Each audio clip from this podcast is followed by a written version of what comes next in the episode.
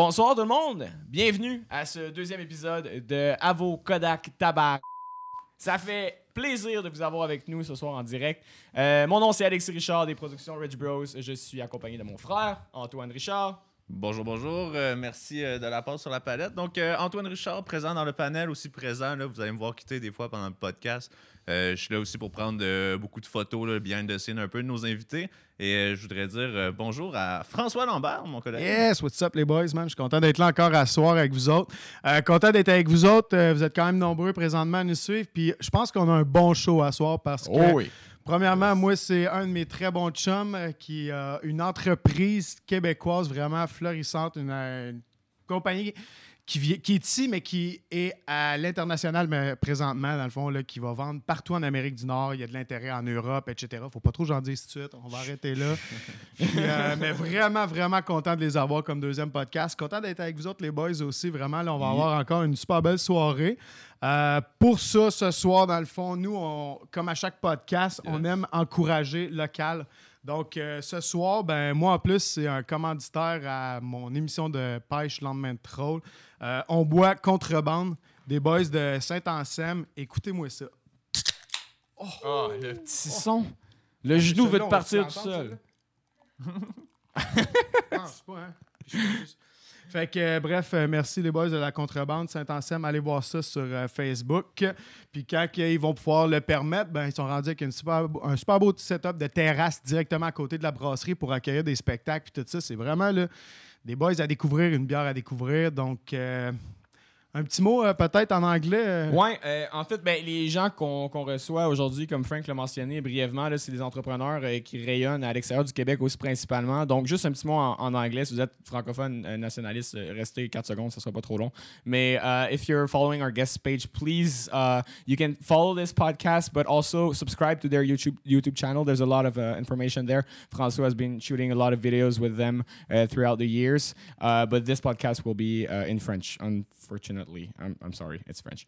Euh, mais si euh, vous êtes un peu bilingue, you can use Google Translate ou quelque chose du genre, puis on va quand même répondre aux questions. Donc, c'était les Oui, puis on vous invite justement à poser des questions parce que moi, personnellement, euh, comme, comme je vous dis, je les connais personnellement, puis je le vois dans mon entourage à moi quand même qu'il y a beaucoup de monde qui s'intéresse à ce produit-là, puis c'est un beau mouvement. Fait que je pense, interagissez. Interagissez avec nous autres. Puis un petit mot aussi sur la place. dans Ouais. le fond, on voit les compagnies, mais il y en a un qui est en, En arrière, en ben, arrière caché. Tu sais, là, il y a Rich Bros, il y a là, il y a Rototom, il y a Lendemain de Troll qui est, qui est les films de pêche de Frank. euh, Mais au son, on a Antoine Nadeau de Studio Rototom. Hey, salut tout le monde, comment ça va? Ça, euh, ben moi, ça va bien. Yeah, J'espère que le monde va bien. Thank you, ça va bien. Mais euh, principalement, tu sais, euh, dans l'intro, on le voit, là, ton studio Nado, là, c'est pour vrai, c'est un des hidden gems de Québec. Là, si vous le savez pas, c'est un fucking beau studio de musique. Puis Yeah. ça, c'était Trump qui approuvait ce message. fait que Antoine, il est aussi là pour faire des mimes. Euh, Est-ce qu'on peut avoir Carl Carmoni, s'il vous plaît? Merci. Ah, J'attendais le birdie. All right. Fait que je pense que c'était tout pour les mimes pour l'instant, en tout cas. Euh, je pense qu'on a passé tous les tours. On a parlé de la contrebande, on a parlé en anglais, on a quand- tranquillement introduit.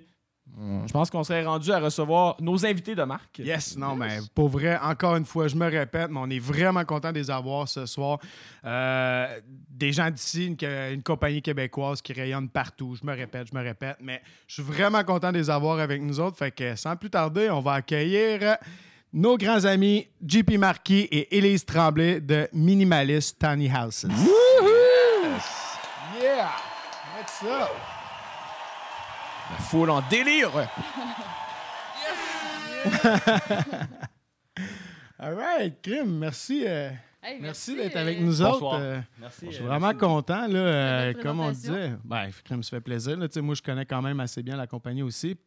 Fait que, euh, comme deuxième invité sur notre podcast, euh, on est super content de, de- de vous avoir avec, euh, avec nous autres. T'as pas l'air vendu avec ta tuque en plus. Ah, non, mais tu sais, je suis- quand même un petit peu euh, vendu parce que c'est moi qui fais les vidéotours aussi avec euh, vous autres. là. je connais l'historique quand même euh, de, de la compagnie. Fait que, Je veux pas, euh, pas te couper, mon Frank, mais euh, rapidement, mes chers, euh, dans le fond, vous autres, vous faites euh, des petites maisons?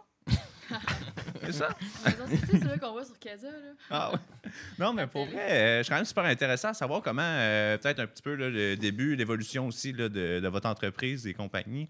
Fait que euh, je vous laisse la parole là-dessus. Comment ça a débuté? D'où vient l'idée? D'où vient le, le côté entrepreneuriat là-dedans? Tu sais, avec un petit recap de. Vas-y, je- je- ouais, vas-y, je te lance. Good, ben je vais partir du début en fait. Donc euh, Minimalist a été fondé en 2015. Euh, c'est l'année à laquelle euh, moi et Elise aussi on s'est joint à l'entreprise. Euh, donc c'est une entreprise qui, qui venait d'être partie. Puis bon, euh, comme tout belle, euh, toute bonne entreprise, euh, il y, y a un début. Donc évidemment là, euh, où ce qu'on est présentement, c'est pas là que l'entreprise a démarré. Donc on a commencé à faire ça, si on veut, en arrière d'une bâtisse industrielle. On faisait ça dehors, donc dans les conditions qu'on on pouvait se permettre. Puis euh, finalement, bon, on a créé un, un- un produit, on a pris une première commande. Puis ensuite, bon, ben, la, la vague est arrivée finalement. Ça nous a pris un peu de cours. Je vous dirais que ça fait partie un peu de- du parcours entrepreneurial. On va pouvoir en parler un petit peu plus tard. Mais le fait que le produit a gagné en popularité, puis nous, on a comme rodé un peu le modèle d'affaires en même temps qu'on ren- qu'on rentrait des commandes, ça a été un gros challenge pour l'entreprise. Mais ça nous a permis justement d'évoluer au travers de ça, d'avoir un genre de parcours entrepreneurial accéléré, si on veut, semé de beaucoup d'embûches condensées dans un court laps de temps. Mais bref, euh, moi et Elise, on vient de différents backgrounds, puis euh, chaque, un peu chaque background qu'on a personnel nous a aidé à passer au travers de ça, si on veut. C'est combien de temps, en fait? euh, sais pas si ça a été dit, mais en fait, euh, je sais pas. 2015. c'est ça que 2015, ça- 2015. Ça a été Enfin, fondé en c'est- ouais, ça, exact. Ça a été fondé. Six, non, c'est pas Hey, Ça pris du temps. Mais ça a été fondé en 2015, puis en euh, 2016, le prototype a été vendu. Puis après ça, la première commande d'un vrai client a été faite euh, en 2016, puis après ça... Ça de- l'a fait boule de neige. Exact.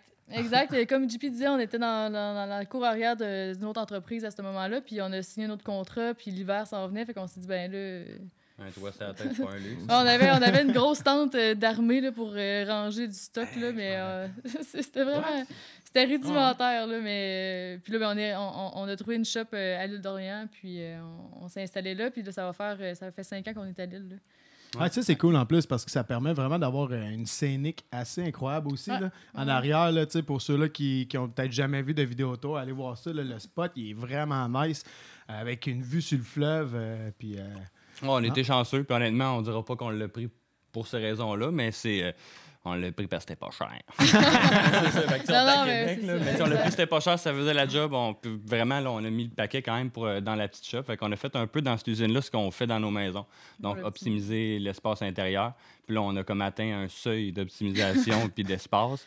Fait que euh, c'est un petit peu ça. Mais Ça tu me fais penser avec euh, l'île d'Orléans, ça, ça va peut-être être super niaiseux comme question. Le pont pour transporter vos maisons. Pas niaiseux, cette question-là. On les, on les Je traverse veux en bateau. dire, vous... Ah ouais? Non, non, c'est pas vrai. Ben, Tu parles pas de même à journée longue. Ah, des fois, j'ai des petites lacunes, des fois, je suis rien. Mais c'est. Faut-tu comme appeler la ville, fermer le pont? La puis- police. puis Faut appeler la police, puis dans le Vous fond... faites ça le soir, peut-être? Non, parce que nos maisons sont wide load, là, comme on dit. Là, fait que ce qui est réglementaire sur la route, c'est 8 pieds et demi de large. Puis euh, dès qu'on dépasse euh, cette largeur-là, il faut un permis wide load ou, ou largeur excessive. Puis pour traverser le pont, ça prend une escorte policière qui va fermer une des deux voies. Puis euh, pour faire ça, il faut pas que ce soit pendant, le, pendant les heures de trafic, de 6 à 9 heures, de 11 à 13 heures et de 15 à 6 heures le soir. Oh, on Tu les. Ouais. On les connaît. hein. Et- Puis- et euh, vu que c'est wide load, on peut pas conduire la nuit. euh, fait que là, l'hiver, c'est un peu plus complexe. euh, puis l'été, ben, ça nous donne un petit peu plus de flexibilité parce que dans un monde idéal, on, on traverse euh, à 6 heures, après 6 heures le soir. Mais... Ça, c'est quand il n'y a pas de travaux aussi. Ah ouais, c'est ça. En plus. ça, c'est quand ils annoncent les travaux ou pas. Parce que des fois, ils en annoncent, fait qu'on s'empêche de faire des choses, puis on traverse le pont, puis on est là. Ah, Il Ça il y a personne.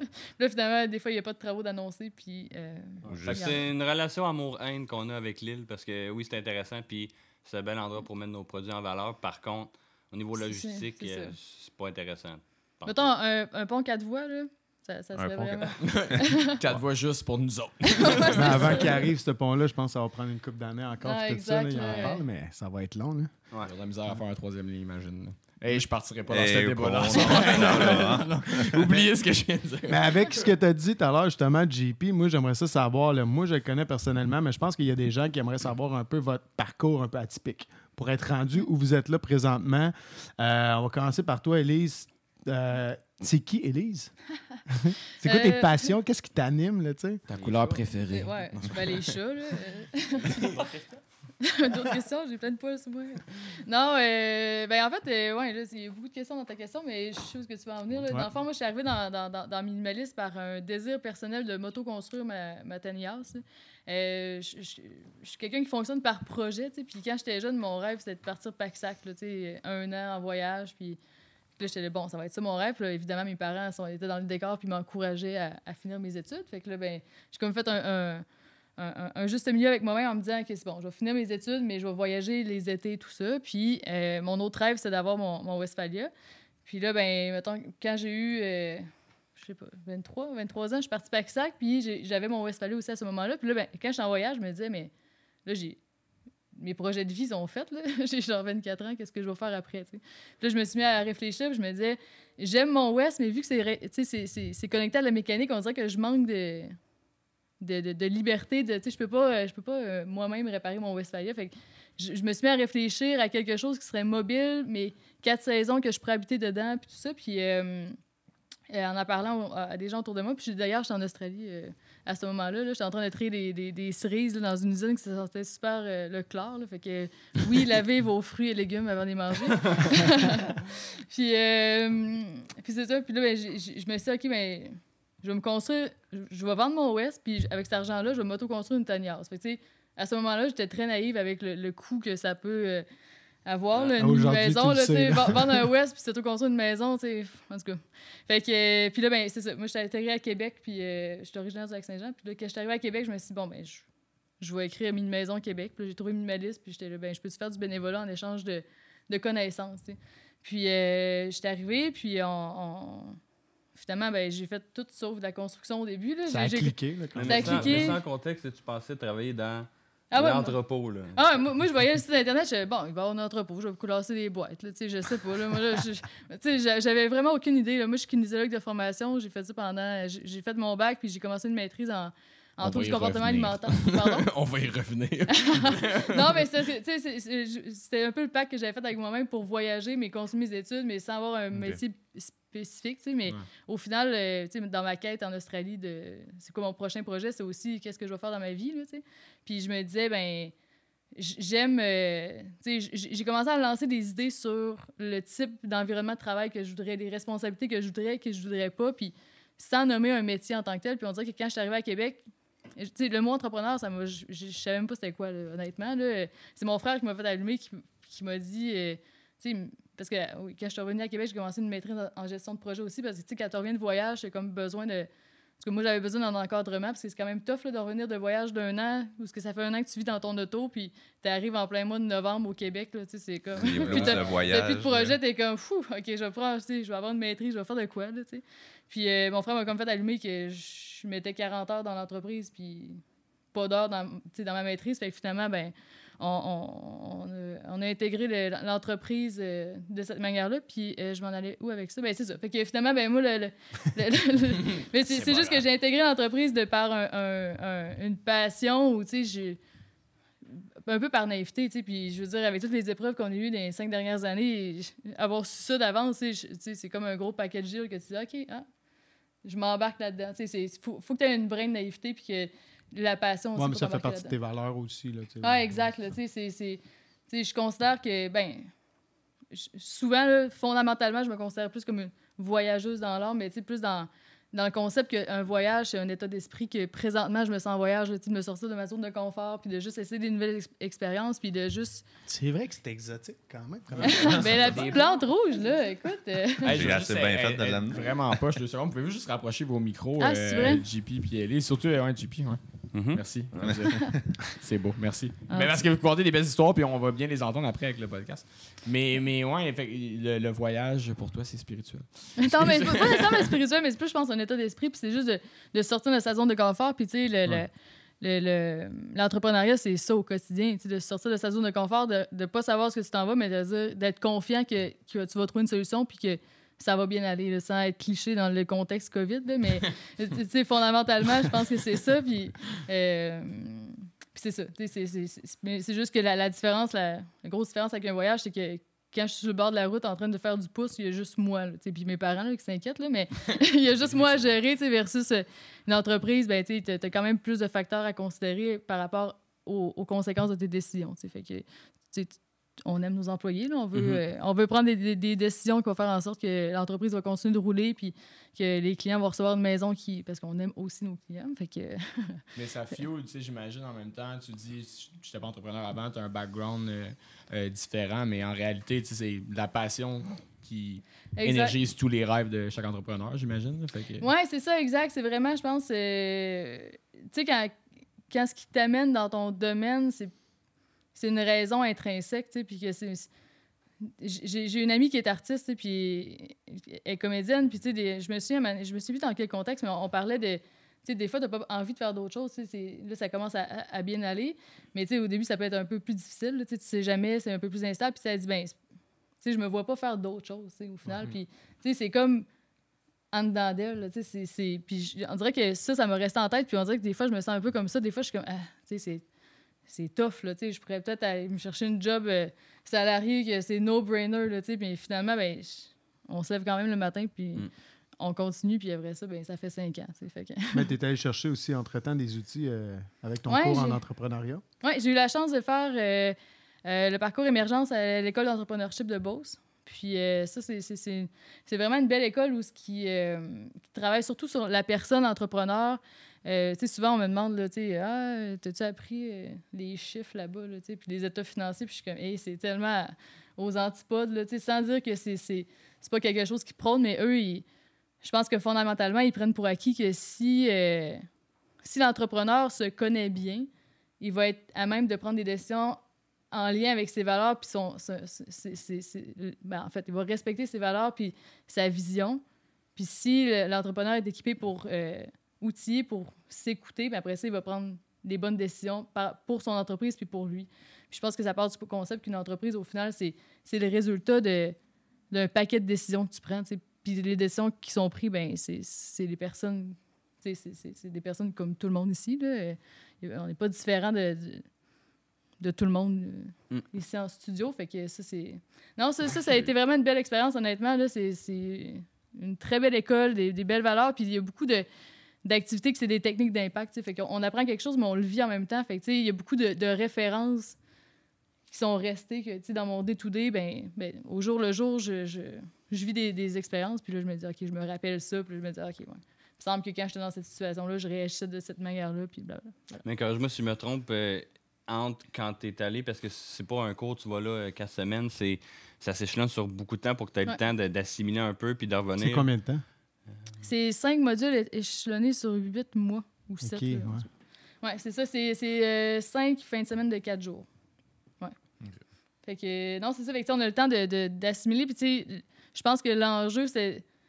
Tu sais, à chaque dimanche, quand je revenais, j'étais comme, OK, il faut que je là. Tu sais, t'es- t'es- t'es dans, une- dans, dans une bulle. là, tu sais, pendant deux jours, t'es, ben, quatre jours, là, mais deux jours de, que, où est-ce que la shop est ouverte, j'avais pratiquement pas mon sel. Puis, tu sais, t'es vraiment plus dans un bain de, de réflexion par rapport où est-ce qu'on amène cette entreprise-là, puis où est-ce que moi je suis par rapport à ça. tu sais. Puis là, ben, j'arrivais le lundi matin, j'étais là, OK, comment je fais pour transmettre ça au reste de l'équipe, mettons, là, tu sais, sans.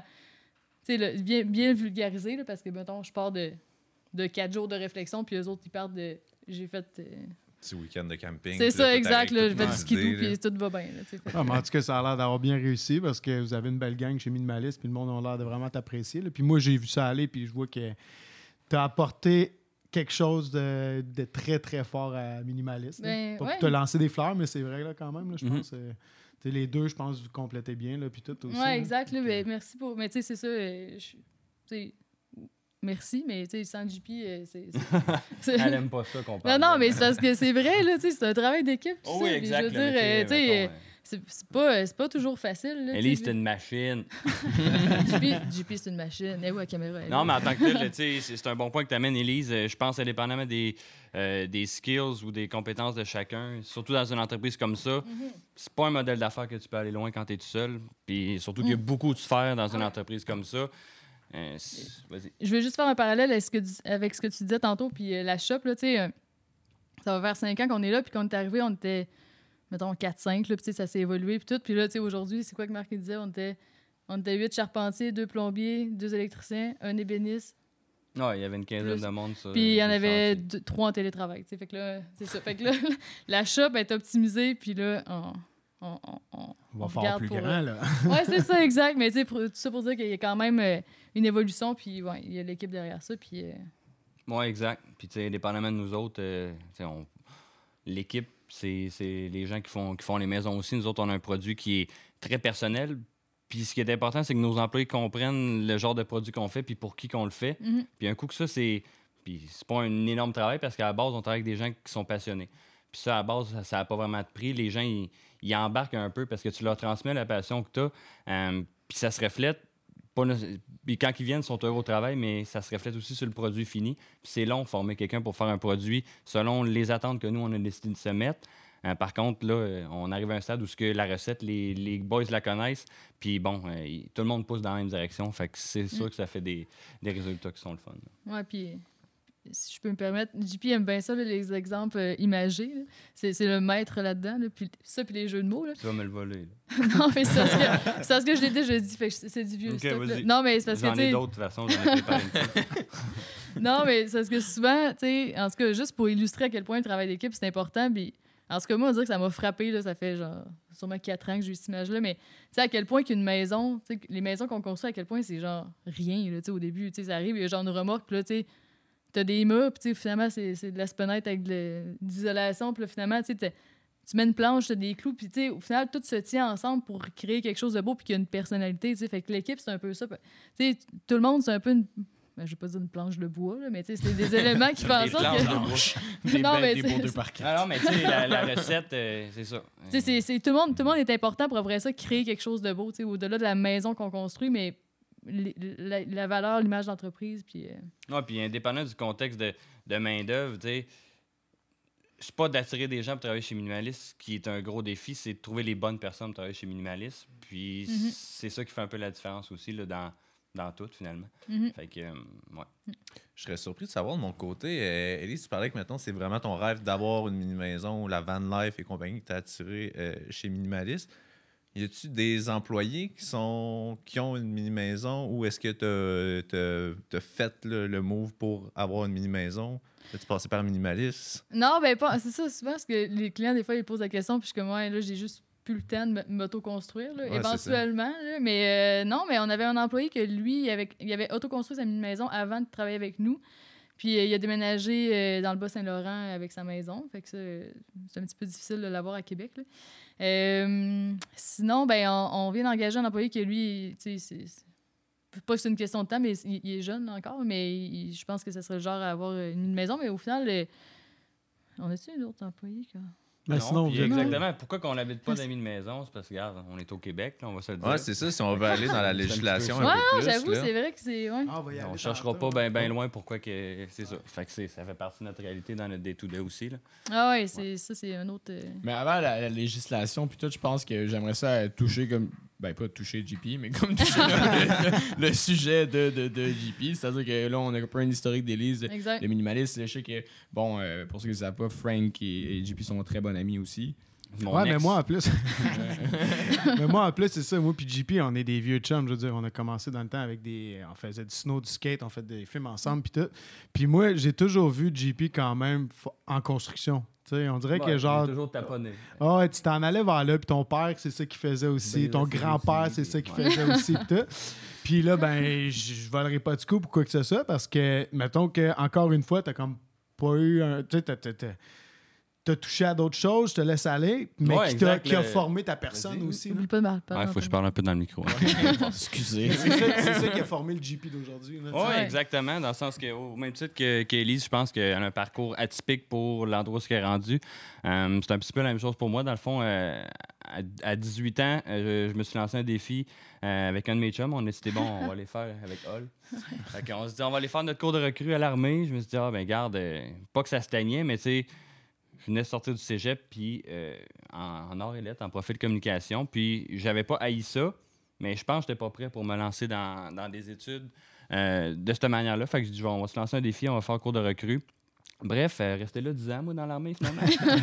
non, mais en tant que tel, j'ai fait des belles rencontres. Euh, J'ai j'ai développé beaucoup de compétences puis beaucoup de qualités qui sont qui ont Ouais. été beaucoup utiles dans mon parcours entrepreneurial parce qu'encore, comme Élise, euh, le mot entrepreneur puis parcours entrepreneurial, euh, ça fait peut-être... euh, même en étant propriétaire d'entreprise, on s'en rend pas compte tout de suite. Mais au niveau de la résilience, il y a beaucoup de parallèles à faire entre l'armée puis bon, le parcours entrepreneurial. La seule vraie différence, c'est que quand tu es dans le monde militaire, tu sais où est-ce que tu t'en vas, la ligne est claire, euh, tu sais tes balises, ton arc de gauche, ton arc de droite, tu t'en vas là, de telle manière, tu fais ça, ça, ça, ensuite, résultat. Fait que tu sais, c'est bien rodé, c'est intéressant, il y a beaucoup de parallèles à faire pour une entreprise, mais les décisions, tu les prends pas. Puis ce qui a été difficile dans une entreprise, c'est tu es tout le temps en train de prendre des décisions. Quand même que c'est petit, à un moment donné, tu arrives, que j'ai fait de la journée, ben, j'ai rien que décidé des choses, puis pris des décisions avec un background que finalement, euh, c'est pas qu'on sait pas où qu'on s'en va, zéro, parce qu'après, vraiment, on- quand tu travailles avec passion, tu mets des, des variables aussi, tu prends des décisions assez éclairées. Euh, puis on est des gens qui remettent beaucoup en question, moi puis Élise, donc euh, à ce niveau-là, il n'y a pas de trouble. Mais euh, bon, l'armée, j'aimais ça. J'aimais le- le- l'esprit de camaraderie, puis c'est une zone de confort, on se cachera pas, c'est des belles conditions de travail. Par contre, je suis allé en Afghanistan, puis ça, ça a bien été, ça n'a rien à voir avec le- la raison pour laquelle je suis sorti de l'armée. Euh, quand je suis revenu, je fais quand même de l'introspection, puis j'étais- j'aimais l'armée, mais pas assez pour me dire je vais y dédier ma carrière, ma vie. Euh, J'avais besoin de quelque chose qui me représentait, puis je trouvais que j'allais pas être capable d'utiliser mon plein potentiel, puis d'utiliser en fait euh, ma personnalité, ma personne, euh, que ça se reflète au travers de, de ma carrière. Donc, quand j'ai eu l'opportunité, mais en fait, j'ai décidé de faire un changement de carrière. Je suis allé faire mon DP en charpenterie-menuiserie. Je savais comment manier des outils, c'était pas la question. Je voulais avoir la carte parce que je savais pas ce que j'allais faire ensuite. Puis bon, euh, à l'époque, le fondateur de l'entreprise euh, me disait Bon, euh, ben, je portais le projet, c'est temps d'embarquer avec moi? Le, mot, le projet me parlait. Donc, je voyais un, côté créatif dans l'entreprise.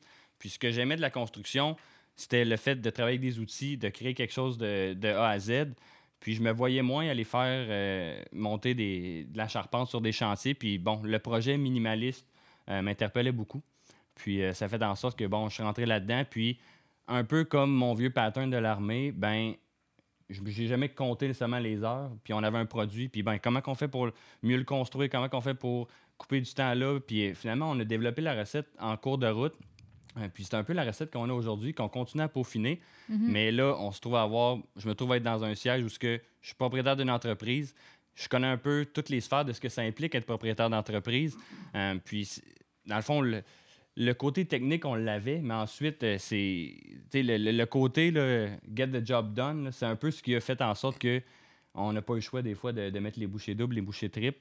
Puis euh, encore là, le fait d'être en équipe pour passer à travers de ça, je pense que c'est ce qui a été crucial. Parce que être assis tout seul dans une chaise comme ça, surtout avec un produit qui est non balisé, que dis, Hey, comment Ah, tu as c'est fait ça. ça? Ouais, ok, tu, tu le sais pas, hein? Ok, là, toi, tu- personne ne le sait. tu te butes beaucoup Mhm. à des personnes qui n'ont pas la réponse. Fait puis nous, on n'est pas des gens qui disent bon, ben les mini-maisons sont dans une zone grise, on va prendre la zone grise. On a dit bon, c'est pas balisé. Par contre, il y a des constructions qui se font.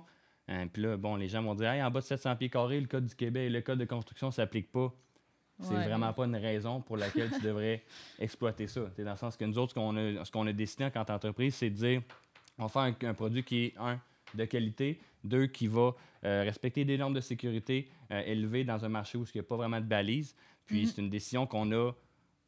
puis on a eu beaucoup d'occasions de dire Ah, on, on l'essaye-tu, on, on plie-tu un peu? de- finalement, on a décidé de rester strict dans cette, dans cette ligne directrice-là. Puis je pense que c'est une des meilleures décisions qu'on a prises Mhm. À partir Ouais. du jour 1 parce que, on se le cachera pas, euh, on ne vend pas les maisons les moins chères de la planète. Euh, par contre, euh, clairement, euh, moi puis Elise, pas qu'on on n'est pas des, des- des personnes qui, qui font de l'argent sur le dos du monde, etc. On, on a quand même tout attendu ces genres Mais de elles sont belles stéréotypes-là. aussi, là, on va vous le donner.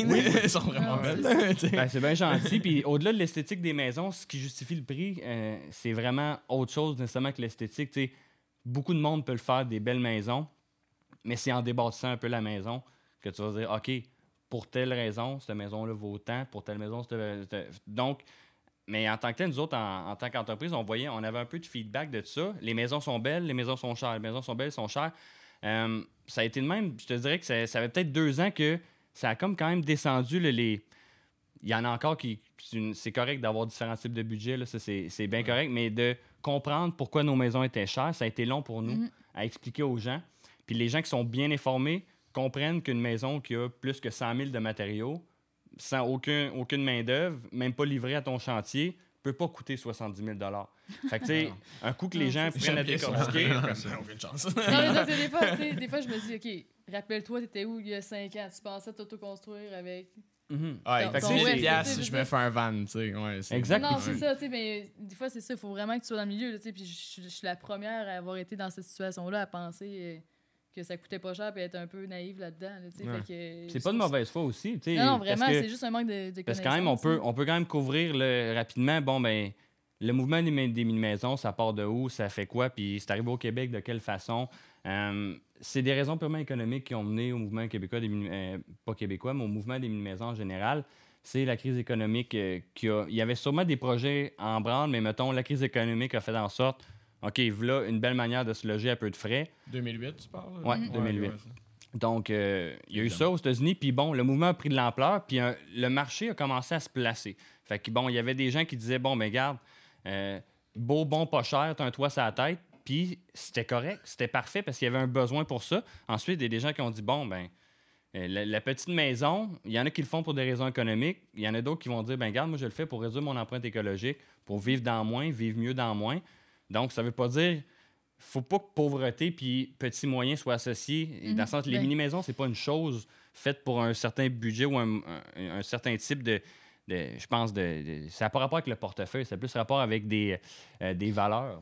Ben, je pense que le meilleur exemple qu'on peut pas donner, c'est euh, notre cliente dans, dans l'eau- euh, à- je- je- ouais, c'est ça. J'essaie juste d'avoir eye contact avec toi pour savoir qu'on parle de la même cliente. Ouais, c'est Ok. ça. Sans la nommer, mais. Son nom. Non, mais tu sais, elle, elle, c'est une cliente que, tu sais, c'est- c'est c'est une médecin qui est reconnue, ben, tu sais, elle a travaillé partout dans le monde, là, fait qu'elle est, elle est reconnue pour son expertise, puis tu sais, elle, elle a vendu sa grosse maison, puis elle s'est acheté un- une terre euh, dans l'État de Washington, puis... euh, C'est elle qui a plusieurs chats? Plusieurs Non. choses. non, mais elle, euh, elle avait deux chats. Mais c'est Ben, vrai, on a... Ah, on aurait... Détail. Non, mais c'est parce qu'on a une photo de... Parce que pour vrai, tu sais, il aime les chats. JP aussi a deux chats. Pour vrai, quand ils nous disent qu'ils ont des chats, c'est genre, oh my god, ok, ben là, c'est Ils sûr. ont tous que- des chats. Non, mais c'est vrai. vos clients, quasiment, c'est fou. Là. Vous avez fabriqué, on, on pourrait en reparler des petits features là, pour des Mais chats. il y, a là. il y a une carte à mener, tu sais, je- fais comme le design process avec, puis là, je dis, là, il y a d'autres choses que, tu sais, on n'a pas discuté, puis là, à cette heure, c'est rendu une question que je pose, là. Mais elle dit, ah, euh, I have several cats. Je, several, like, more than two, tu sais, plus que deux. Genre, six. Là, je Hey, t'as hey, six oh. chats. Puis tu me le dis comme après une heure et demie, mettons. c'est quand même important, là, tu sais, tes litières, tes puis des trucs comme ça. Fait que là, à je pose la question, ben, on pose la question avec euh, Elodie. Euh, Avez-vous des animaux? Ben, bref, tout ça pour dire revenir que- à Washington, parce que Tu c'est vas en moi qui t'ai revenir- coupé avec les chats. Je suis Mais- rendu propriétaire d'un chat aussi. Oh. Mais pour en revenir, euh, oui, c'est ça. Tu sais, c'est- c'est ça. C'est une médecin. Fait que bref, elle, elle- elle a les moyens. là. C'est un peu ça que, où, que je vais en venir. Puis, tu sais, elle, elle nous a écrit des courriels, là, mais longs comme ça, là, tu sais, juste pour nous expliquer toute la philosophie qu'elle voyait derrière, derrière le, le- le réduire son empreinte écologique. Puis, elle dit, les gens me demandent encore pourquoi, mettons, je m'achète pas un manoir, là, tu sais, une mansion, une grosse maison. En tout cas, puis un domaine quasiment, tu sais. Puis elle dit, tu sais, même si aussi grosse que la maison pourrait être ou, ou chère, ça serait jamais aussi fonctionnel que ma maison que j'ai présentement. Tu sais, elle, elle- sais, souvent les gens ont vraiment une grosse réflexion derrière le, le- le- plan de plancher qu'ils ont besoin, leurs besoins. Tu sais, c'est pas, euh, c'est ça, c'est pas parce que c'est plus petit que ça va coûter moins cher, puis c'est parce que tu es pauvre, puis que, tu sais, c'est- il y a vraiment différentes raisons pour lesquelles euh, on peut euh, opter pour ce, ce- ce style de vie-là. Là, excuse, je t'ai- Non, coupé dans ton... c'est- ça.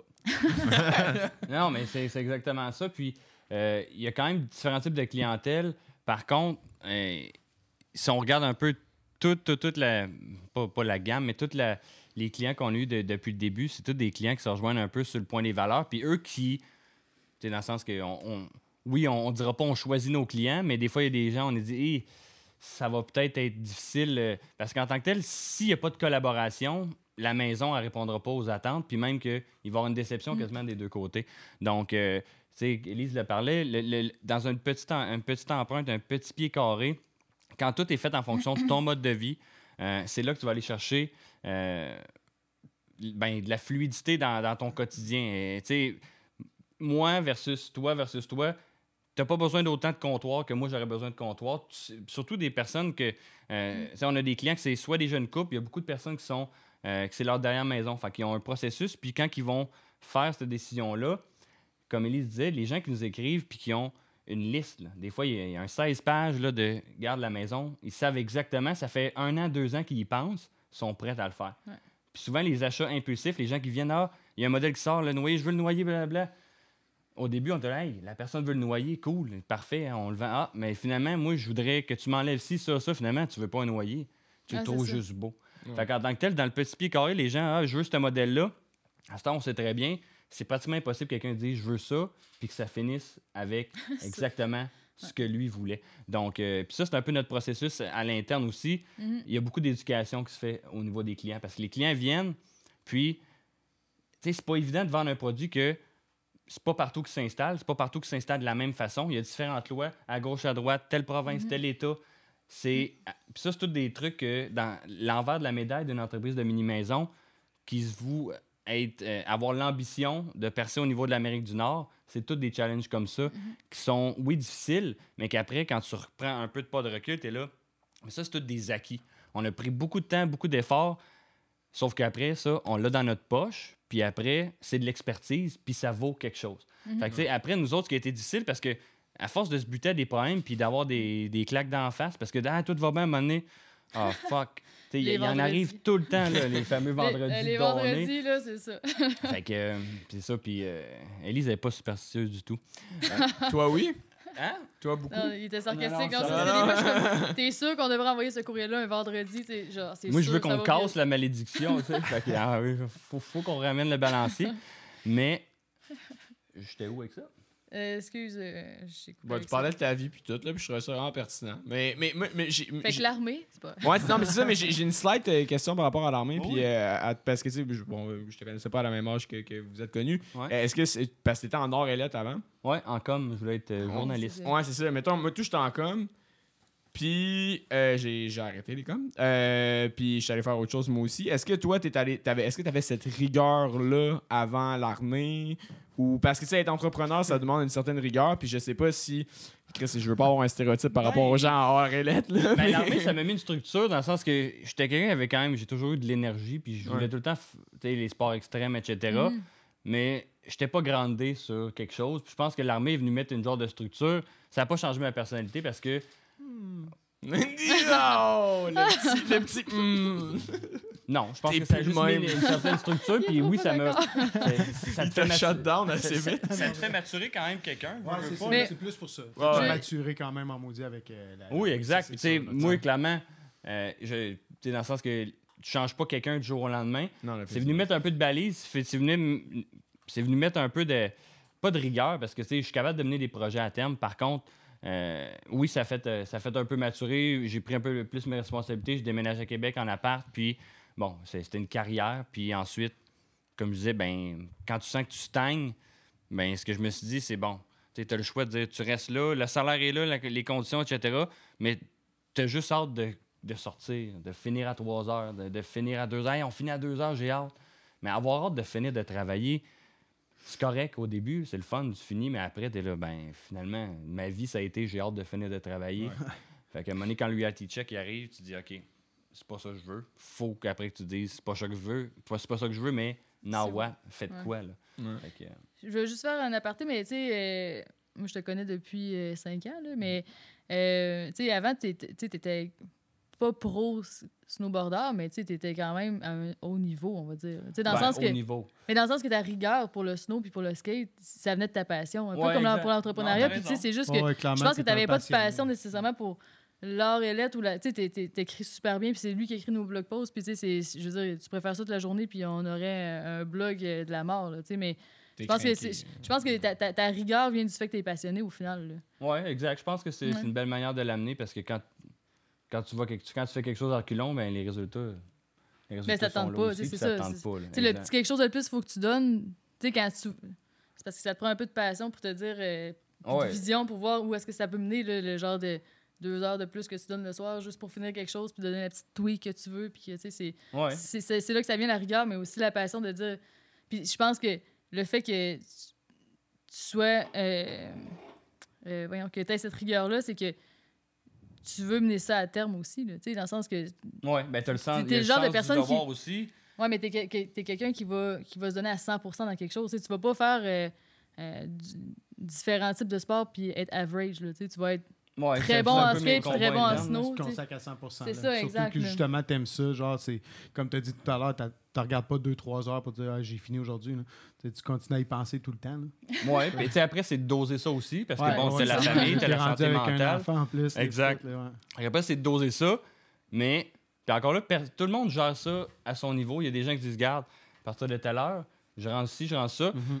Moi, je pense que c'est juste de bien gérer ses priorités puis de se sentir à l'aise avec ça, puis que les gens autour de toi soient à l'aise avec ça. Mais après, que là-dedans, ça bouille, je peux pas rien faire. Puis j'aime ça. Ça me dérange pas. Puis ça m'empêche pas de dormir. Fait qu'en tant que tel, Il va falloir qu'on se parle, mon chum. Bon, tu donnes des trucs un ça peu. là. m'empêche. je pense que c'est idéal. Puis là, je vais y aller avec ma première analogie de la soirée. Oh. Parce que tantôt, Elise a parlé de- du parcours entrepreneurial, puis moi, euh, elle a parlé du voyage. Puis moi, je vais amener la survie en forêt. Oh. Regarde bien ça. C'est tombé à point, ça. Ouais, fait que, à base, là, je vais, je vais aller avec le, le- Parce que personne qui m'a poussé dans le dos, puis a dit rentre dans minimaliste, puis après, t'es pogné, puis là, qu'est-ce que tu fais? Au même titre que quand tu tombes en survie en forêt, dans le bois, à part si t'as pris un accident d'avion, ben, c'est dire ben, garde, je m'en vais en survie, j'ai le goût d'y aller dans le bois. Sauf qu'un coup dans le bois, ben nous autres, ce qu'on a fait, c'est qu'on avait, il a fallu développer les outils parce que c'est un peu comme en survie. Tu n'as pas les outils. Fait qu'il faut que tu crées tes outils, puis que tu crées un peu ton environnement, puis après, tu bûches, puis à un moment donné, tu vois clair dans l'espèce de. Ben, l'entrepreneuriat en général, c'est d'être capable de, de, dire ben, je suis dans la forêt, on débrousse, etc. Tu as fait beaucoup de travail, mais tant que tu es capable de te lever au-dessus de la forêt puis de regarder ce que tu as fait, tu as tout le temps l'impression qu'il y a juste des arbres puis que tu rien fait. Puis ça, c'est dur parce qu'après, c'est pour ça que c'est le fun quand tu es deux, parce que quand tu es deux, à un moment donné, il y en a un qui est un peu plus down, hein, puis c'est, on se le fait mutuellement, c'est de dire à un moment donné, T'as un peu, là, garde ce qui s'est passé dans la dernière année, puis garde ce qu'on a accompli, etc. Parce que souvent, une coupe d'embûches en ligne, c'est comme, Asti, pourquoi qu'on fait ça? Tu comprends-tu? Puis là, finalement, tu oublies de célébrer tes petits succès, mais dans les faits, il faut avoir du fun dans le parcours entrepreneurial, puis ça a pris du temps avec qu'on. En fait, moi, personnellement, ça a pris du temps avec que je voyais pas ça comme juste un stress, puis il faut qu'on le fasse, il faut qu'on le fasse. Puis là, tu sais, on, euh, on brûlait, pendant un bout, là, on brûlait la chandelle par les deux bouts, là, jusqu'à temps qu'à un moment donné, on voit éclair, puis qu'on dise, OK, bon, ben, le minimaliste, c'est un. C'est une aventure, c'est un, c'est un- on s'en va où ce qu'on veut avec ça. Fait qu'on peut décider, oups, on est pas à l'aise, on change de cap. Fait- parce qu'au début, tu sais, on a parlé tantôt, les commandes sont rentrées, puis c'est comme si on a bâti la structure de l'entreprise en dessous pendant que la maison est en train de se construire, puis la fondation n'est pas coulée encore. Fait que c'était le fun, les, les commandes rentraient, mais on n'était pas rodé. Fait que, tu sais, on. Pas qu'on faisait pas d'argent, mais clairement de dire comment tu fais d'argent sur une maison. Nous autres, on a fait beaucoup de recherche et développement parce que, je veux pas, on aimait ça sortir de notre zone de confort, on était passionné, puis on aimait ça faire de la recherche. Donc, clairement, la- une personne qui arrive, hey, je veux une maison autonome avec un plancher chauffant, puis ci, puis ça. OK, on fait ça. puis là, Élise, qui n'a jamais au début touché à la construction, se retrouve à être aujourd'hui la directrice générale, est partie de là, puis à cette heure, clairement, il n'y a pas grand monde qui est capable de la jacker sur n'importe quelle technicalité de la construction en général. parce que c'est ça, au début, tu sais, on, on a commencé, tu sais, dans le sens, on... Ben, je vais pas monter des murs, mais, tu sais, physiquement, monter des murs, aider les gars, ouais, aider, mais, tu sais, dans le sens que, c'est ça, on, on les connaît un peu par cœur, nos maisons aussi, là, tu sais, euh, puis toute la raison pourquoi on fait ces, ces choses-là, c'est c'est- c'est- ça, ça- c'est le résultat d'une réflexion de, depuis Ouais, il y a cinq eu ans. des pour- erreurs, j'en ai fait mon comptoir en banane. on apprend la.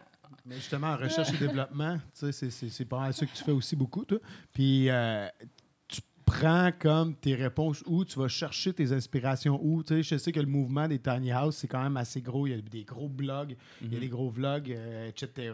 Vous êtes même, vous êtes euh, même associé avec Tiny House Listing qui partage beaucoup de vos affaires aussi, etc. Ben, tu sais, euh, fait vous êtes une référence, je pense, à cette heure, mais où, où est-ce que toi, tu vas chercher ta Ben, en référence? fait, c'est ça qui est intéressant, c'est parce que nous, on a- on- sans dire on a mis la barre haute, parce que tu sais, c'est pas de manière prétentieuse, mais on s'est mis la barre haute. Mhm. On s'est dit, on fera pas, parce que on, on- on connaissait les côtés techniques, puis le, Québec en soi, tu sais, ça l'a, y- l'expertise de, de construction du Québec. Vous ne l'êtes pas donné facile, là, partir ça ici au Québec. Là. Non, mais ce que je veux dire, c'est que l'expertise de construction du Québec, tu sais, moi, j'ai j'ai eu la chance dans mon, dans mon euh, DEP en, con- en construction d'aller faire un stage en Argentine. On a construit des cliniques médicales là-bas. Puis ce que tu te rends compte, c'est que une place comme l'Argentine, qui a du pain, ils ont, ils ont- ils ont des arbres, ils ont tout- toutes les ressources pour faire des maisons en stature en bois qui vont être hyper durables. Par contre, sont encore dans un, peu les, vieux patterns, les vieilles techniques de, maisons en. C'est pas de la terre cuite, mais c'est des briques qui sont embellies sur des rods, puis ils, exportent leur bois. Parce que nous autres, le but, c'est de leur montrer, regarde, vous avez des ressources naturelles pour faire des maisons qui vont être beaucoup plus durables, qui vont être confortables, qui, qui- que, tu sais, le principe de il fait froid dehors, il fait chaud en dedans, la condensation, l'hiver, l'été, euh, il y a des places, et c'est comme, bon, mais tough luck, l'hiver, euh, c'est humide c'est fret, il n'y a pas de solution. C'est un peu un parcours, euh, un échange de, de connaissances qui est assez intéressant. Puis ce qu'on se rend compte, c'est que cette expertise-là, elle se transpose n'importe où en Amérique du Nord. Parce que nous, ce qu'on a décidé, c'est de dire, mais c'est pas parce que tu es au Texas, puis tu sais, ça, c'est quelque chose que tu apprends à l'école, mais s'il fait chaud, tu as besoin d'autant d'isolation que quand il fait froid. Euh, tu sais, au Texas, euh, ça va te coûter plus cher. C'est plus cher de refroidir une maison que la chauffer. Fait que clairement, si ta maison est mal isolée, ça va te coûter beaucoup plus cher. Fait que nous autres, on est allé avec un bâtiment qui était à haute valeur, euh, à haut rendement énergétique, avec des matériaux de qualité. Puis on a décidé de pas descendre en bas d'une certaine coche de. Puis, tu sais, un, c'est pour s'acheter la paix d'esprit parce qu'on veut pas en avoir de trouble avec nos maisons. On veut pas qu'il y ait d'infiltration d'eau, de la pourriture. Puis pour ça, on a dit, ben garde, ça c'est le package de base de minimalisme, puis ça, ça change pas.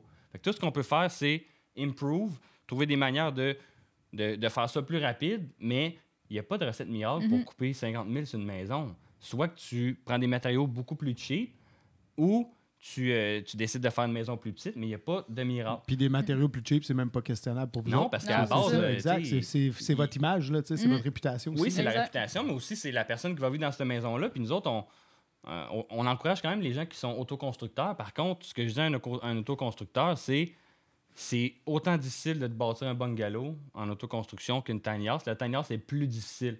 Elle sera Ben. pas plus difficile à monter, mais à rendre fonctionnelle, c'est beaucoup plus difficile que ce que les gens peuvent imaginer. Euh, surtout si on, on parle d'un espace qu'on va habiter à temps plein, il faut qu'il y ait un, un- un processus de réflexion au, au travers de ça. Puis aussi, bon, c'est des bâtiments qui bougent, donc il y a certains. De, de base, je ne rentrais pas dans une sphère trop technique, mais l'isolation en laine conventionnelle qu'on voit dans toutes les maisons au Québec, mais quand ça prend la route, il y a une petite vibration, ça fait en sorte que la laine, elle se tasse un peu. Puis là, tu as, de l'air dans le haut de tes murs, Ah, condensation. Puis ça, tu le verras pas. Puis il y, a des maisons, la- il y a beaucoup de constructeurs qui construisent encore avec ça. C'est un problème que tu vas voir dans 5, 10, 15 ans. Mais après, régler ce problème-là, ça implique des Non, choses que nous autres, on veut juste pas. Parce qu'après, au-delà de la garantie, nous autres, dans 10 ans, les clients qui nous appellent, sa maison est pourrie. Ah, c'est pas une affaire de garantie, c'est une affaire. Ben, on a vendu une maison qui, en ce moment, contamine la qualité de l'air de cette famille-là, puis on... ça marche pas. Fait que- Puis imagine qu'il faut que tu ailles la remorquer sur 3000 km. Ouais. Non, c'est ça. Tu sais, elle ça. doit bouger, la maison, là. Ouais. Ah, Oh oui, murs, exact, là, ça, là, parce que le plus, le plus loin que vous avez... Là, récemment, vous en avez chipé une au Mexique, mais le plus loin, c'est encore le Mexique. C'est lundi à part lundi? Ouais, c'est pas le plus loin, c'est le C'est plus ça, c'est le exotique. plus loin? Ouais, c'est plus exotique Le que plus c'est. loin, l'Alaska. Le Sinon, plus loin, c'est- Main Island? Ouais. Euh, non, même pas. C'est ben en termes de, en tout cas, en termes de transport, c'est moins cher Main Island, mais je sais. Fait que c'est c'est le, 5300 c'est la Californie. C'est le sud de la Californie. que faut que ta maison, là, faut qu'elle soit solide. Ouais. Puis comme tu as dit, faut pas que ça bouge, les matériaux à l'intérieur, la laine. Fait que vous autres, justement, vous, vous utilisez un principe qui est quand même assez cool, assez... C'est Ouais. innovateur, ça? C'est- C'est récent, les, les genres de... Je te laisse en parler, les cibles. Oui, parce panneaux. que, en fait, on n'a pas commencé euh, avec ça. Au début, on avait une maison à stature de bois conventionnelle. Par contre, pour la laine, on, on connaissait l'enjeu de la laine qui peut se tasser, donc on a mis de la, euh, de la La laine de roche, donc de la, de la Roxul, euh, qui est une laine qui, est- qui est beaucoup plus dense. Euh, donc, pour une tiny house, c'est quelque chose qui est vraiment bien. Donc, on avait une maison en stature en bois avec euh, bon, ben, du contreventement, puis euh, vraiment comme une construction euh, standard comme on apprend à l'école. Par contre, ce que ça amenait comme contrainte aussi avec l'endroit, ça prenait beaucoup, beaucoup de temps. Il y avait beaucoup de pertes de matériaux. Mhm. Tout ça pour framer les maisons dans une petite shop. C'était pas l'idéal. Puis à un moment donné, euh, avec des recherches, on s'était intéressé au, euh, aux panneaux structuraux isolés, qui est une technologie que, euh, qui est utilisée beaucoup justement dans les endroits où il y a des, des séismes, dont le Japon, Mexique, etc. Et puis il y a une compagnie du Québec justement qui, est- qui, qui faisait ce genre de panneaux-là. Autres, ce qu'on voyait là-dedans, c'est de un, une, uniformi- une uniformité dans les produits. Donc les murs sont faits en panneaux structuraux isolés. Non, vas-y, tu veux expliquer le site, mettons? Ouais, tu t'allais juste, juste expliquer Ouais, que c'est un le- mur le- sandwich, ouais, c'est ça. Mais dans le fond, c'est un mur sandwich. sandwich. c'est ça. Excusez. Non, mais c'est un mur je sa- comprends pas tout. T'as-tu faim? Ah, Mais- Vas-y. Bon, vas-y, t'es sur une belle lancée. Chicanez-vous pas, là? ouais, pour vrai. Non, mais. By the way, euh, juste pour le dire, c'est pas un petit couple, là, ces deux-là. là. non, Non, non, c'est ça. c'est-. Ils se le font souvent dire comme ça, mais... Bon, euh, j'ai parlé à ton mari, là.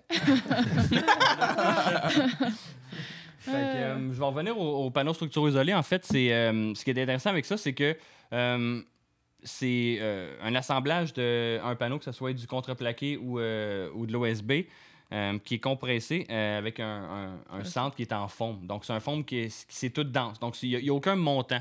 Puis quand on parle de montant dans une mini-maison, ça aussi, c'est quelque chose. Une mini-maison, ça a beaucoup ça a beaucoup plus d'ouverture au pied carré. Donc, qui dit ouverture dit beaucoup plus de, de montant, beaucoup plus de, de lourdeur aussi, puis beaucoup plus de faiblesse dans, euh, au niveau des ponts thermiques euh, du bâtiment. Quand on a transféré avec les panneaux structuraux isolés, on se trouvait avoir euh, une valeur isolante qui était effective sur tout le bâtiment, donc aucun pont thermique, beaucoup plus facile à, à isoler. Puis on, a, on a commencé à sauver un- un- à peu près une semaine et demie, autour d'une semaine, une semaine et demie sur, sur chaque projet en termes de temps, euh, pour ultimement quasiment avoir kiff-kiff au niveau de l'argent. Donc, on Parce a fait. que les panneaux coûtent plus cher que les matériaux en bois. Oui, exact. là. On, on a, on a la structure, l'isolation, puis euh, le revêtement intermédiaire en un panneau et avec les ouvertures tracées. Donc, nous autres, c'est sûr que c'est c'est plus intéressant à travailler. Puis, euh, au niveau du contrevendement aussi, ce qu'on ce qu'on a remarqué, c'est que euh, ces bâtiments-là se, ben, en fait, se comportaient beaucoup mieux une fois qu'ils étaient plus dans l'usine. Euh, les portes, la marque, ça ferme. Tu sais, le bois, ça va tout le temps. euh, Une structure en bois, c'est sûr que ça va tout le temps travailler. Le bois, il n'est pas tout le temps sec, il y a une certaine humidité dedans. Les panneaux structuraux, c'est un matériel qui est, qui est mort. Puis aussi, ce qui est intéressant au niveau écologique, c'est que nous, on a, euh, on a coupé pratiquement toutes ouais. les pertes de, de, de- d'ossature de bois, en fait, euh, qui, qui est un peu la, la structure conventionnelle. Puis aujourd'hui, pas qu'on est content, mais euh, avec un 2 par 4 à 8 piastres, on est content de fou, travailler avec des panneaux structuraux isolés en ce moment. Fait que il y a ça. Puis aussi, euh, ce qui est le fun avec euh, le- les panneaux d'OSB, euh, les panneaux d'OSB, c'est fait avec. c'est- ils vont pas couper des grosses âmes matures comme, comme d'autres matériels pour faire le bois d'œuvre. Euh, c'est des petits arbres qui sont, qui sont épluchés. Donc, le, le cycle de vie de l'arbre est, est plus intéressant aussi. Puis aussi, bon, des fois, les gens vont dire euh, la colle que là-dedans. euh, à ce temps, toutes les, les compagnies d'OSB ont des colles avec euh, des très peu de, com- de- de composés organiques volatiles. Donc, c'est un effort que toute l'industrie fait à ce niveau-là. Puis nous, c'est sûr qu'en étant une entreprise, on pour- on pourrait pas faire, même si on aimerait ça, euh, de, de faire une maison isolée avec de la laine de mouton ou du chanvre, etc. Mhm. On se trouve avoir des, des maisons avec six pieds à l'intérieur puis des, des murs larges de même. Donc, on travaille avec les contraintes qu'on a pour être le Mais- plus respectueux de l'environnement possible Puis aussi. c'est une question de poids aussi, là, parce que ça existe Ouais. euh, des, des, des, des- Non, mais des, des, des, euh, voyons, des tapis de, de laine de chambre un petit peu plus euh, minces, là, mais ça serait pas des murs de 6 pouces. Je euh. savais pas qu'une Ouais, c'est ça, c'est une question. Mais en fait, dépendamment des, des matériaux, comme nous autres, on a un mur qui est à, est à peu près 8 pouces là, euh, de, de- de finition en finition. Euh, il y a des blocs qui peuvent aller jusqu'à 10, 10 pouces, 12 pouces, mais on peut Mhm. travailler dans les murs moins épais, mais c'est un gros minimum que nous, on a là, dans... dans... Pour cette Dans qualité nos de rendement-là. là. Oui, Mhm, exact. le but, c'est de viser un- une valeur énergétique hyper élevée. Puis ça, c'est- plus cher d'investir dans un bâtiment qui est performant. Mais la clientèle qui vient nous voir, elle ne cherche pas des économies là, dans mon portefeuille. Elle cherche des économies à long terme dans Mhm. un bâtiment qui va. Ben, regarde, je mets une thermopompe, je mets ci, je mets ça. Bon, ben, m'a sauvé 12% euh, d'électricité à la fin de l'année. Ben, les gens à qui ça parle, ce genre de données-là, c'est les gens avec qui on travaille puis on collabore le mieux. Puis souvent, c'est- non, excuse-moi. Ben, euh, non, mais j'allais juste dire, parce que tu sais, vous en parlez de- depuis tantôt, puis j'ai juste le goût de mettre un vidéo tour en même temps. Ouais, puis en plus, c'est ça. d'un- Juste on- parce que tu sais, ça Ouais, mettrait tellement hein. visuel sur ce que, ce que vous dites en ce moment. Ouais, puis remarquez aussi dans la petite introduction, on voit justement là, une shot, c'est qu'on voit le, panneau, la structure. Ouais, c'est vrai. Ouais, vas-y, on va continuer à parler de tout ça. euh, Ouais, moi, je vais prendre du vin. C'est des vidéos que, que Frank euh, filme avec eux autres. Donc, euh, c'est juste Exact. que- je trouve que ça explique bien les regardez le, Ouais, justement ça, le, c'est le un- panneau exact. Là. Puis ça, c'est le- la belle. l'île. C'est l'île. Avec le fameux pont. Hein. Ça, Ça, c'est c'est- Elise. Parce qu'Elise, en général, c'est JP qui fait les, les Mm. vidéos tours, puis euh, il est fait en anglais. Puis là, ben, celui-là, c'était pour euh, un client euh, en Gaspésie, si je Ouais, ne me on trompe peut pas. nommer la ville, Ouais. c'est secret, mais fait que c'est Elise qui a décidé de le faire. puis ça a bien été. T'as été bonne en plus. Il va falloir en Ben, refaire d'autres. là. merci. Mais en tout cas, j'avais un bon, un bon coach, puis j'ai eu un bon exemple avant. Mais c'est sûr qu'en français, ça, c'est- plus facile. J'ai pas la barrière de langue, quoique je parle en anglais chaque jour. Euh, Avec 80 vos clients, ouais, c'est ça. ouais, c'est ça, tu sais, ça va, mais c'est juste que JP, il, il est tellement bon en anglais que. je- Ça, c'est Non, mais quoi c'est le nom beau. du modèle, ça? Ça, c'est le. Le noyer? Non, ça, c'est le sorbier. C'est parce qu'en fait, euh, on est en train de revisiter le concept de nom de modèle là, pour. euh, Parce que, tu sais, ça, au final, ça peut comme être un magnolia, mais finalement, ça peut être aussi un. Ben, ce qui est C'est intéressant. parce que lui, c'est ça, lui, il n'y a pas de loft. Fait que c'est ça qui est comme différent des autres euh, modèles. Puis ça, ça a été conçu pour un, un client qui, euh, qui, qui est, je vais pas dire une personne âgée, là, mais euh, qui s'en va vers plus être une personne âgée qu'une personne. Euh, un la retraite. adulte. Ouais, c'est à la retraite Ouais, aussi, c'est ça, il à la retraite. dire aussi que c'était- un, monsieur qui est venu en Westphalia puis qui a couché à, à shop dans son Westphalia aussi. Ouais, il cherchait une place pour Il se est un énorme crasher. voyageur, ouais, ouais. Exact. En attendant sa maison, genre? Non, mais au. Ils vont au Mexique souvent, là, ben, en fait, plus là, mais il, allait au Mexique là, normalement l'hiver avec, avec Mm. son West, puis, euh, puis l'été, il était justement entre Forion puis, euh, puis Matane. là. c'est ça, quelque part là-dedans. Ça, ouais, ben ça, c'est le premier Ouais, setup en plus. Ouais, Expo Ouais. Habitat, ça, euh, félicitations. Depuis le début, quand même, Minimalistes ont été invités euh, euh, à aller là. Sais, Ouais, je non, laisse en euh, parler, mais Crime, c'est une belle exposure. C'est euh, Ouais, ça, on a été vraiment euh, chanceux pour vrai de. trois fois, si je me trompe pas. Deux fois. On était supposé y aller encore cette année. Mais là, avec le COVID, ça a Ouais, été. ça a été annulé. Mais trois fois, avec Deux la fois. pre- le premier modèle, celui-là. Ah ouais, c'est ça. Le premier Puis- modèle, c'est- ouais. c'est- c'était. Voyons. Jardin, salon. Ah oui, c'est vrai, c'était pas- ouais, Avec c'est vrai. Ouais. Mais c'était banger comme présentation, pareil. là. Vous vous êtes distingué des, des autres. euh, Ouais, mais tu sais, ouais. pas qu'on n'a rien fait pour, mais tu sais, on a présenté ça. On, s- tu sais, veux, veux pas, c'est un produit qui, dès que tu parles de curiosité, t'as quelque chose qui est tape à l'œil, puis t'en as une au Salon Expo Habitat. Euh, c'est comme un peu, ce qui est le fun avec nos maisons, puis ce qui est un peu compli- euh, compliqué avec le modèle d'affaires, c'est que tu vas au Salon Expo Habitat, t'as euh, des gens d'air climatisé, des gens de cuisine, des gens de ci, de ça, de ça. Puis nous autres, euh, les caves, on va essayer de dire, Hey, on va être bon dans tout, puis on va tout prendre ça, puis on va faire un produit. Mais finalement, c'est un peu ça aussi qu'on se rend compte, c'est une combinaison de différentes expertises. Fait on peut pas juste dire, ah ben, le gars de cuisine va te dire comment faire. Non, le, gars de cuisine, là, il veut pas venir faire nos maisons. On a un cuisiniste qui fait nos maisons, puis c'est un casse-tête Ouais. à chaque fois. Fait que, Un euh, cuisiniste. ouais, C'est un, c'est un terme. mot, ça. Ouais. Ah Je vais me moyen, excusez. Exact. Donc, euh, c'est un petit peu ça. Fait que. euh.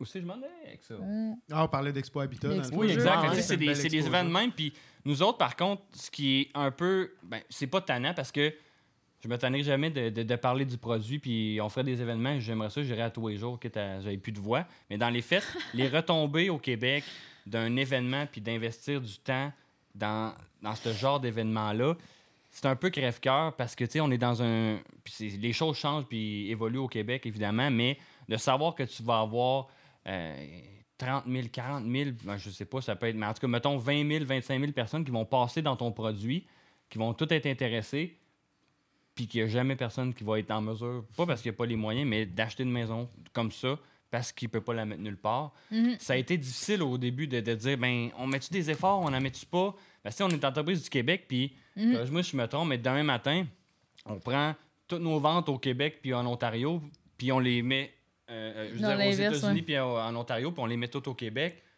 ben, on va. on- C'est bien plus fun. là. C'est plus fun pour nous autres. C'est facile pour vous Mais autres c'est plus facile, puis on aimerait ça vendre juste au Québec. Sauf qu'en tant que tel, si en ce moment on voulait vendre juste au Québec, Bon, ben, en ouais. 2015, euh, oui, on- on- je serais dans Mais- l'armée, puis elle, elle, elle me soignerait le dos comme, comme kinésiologue.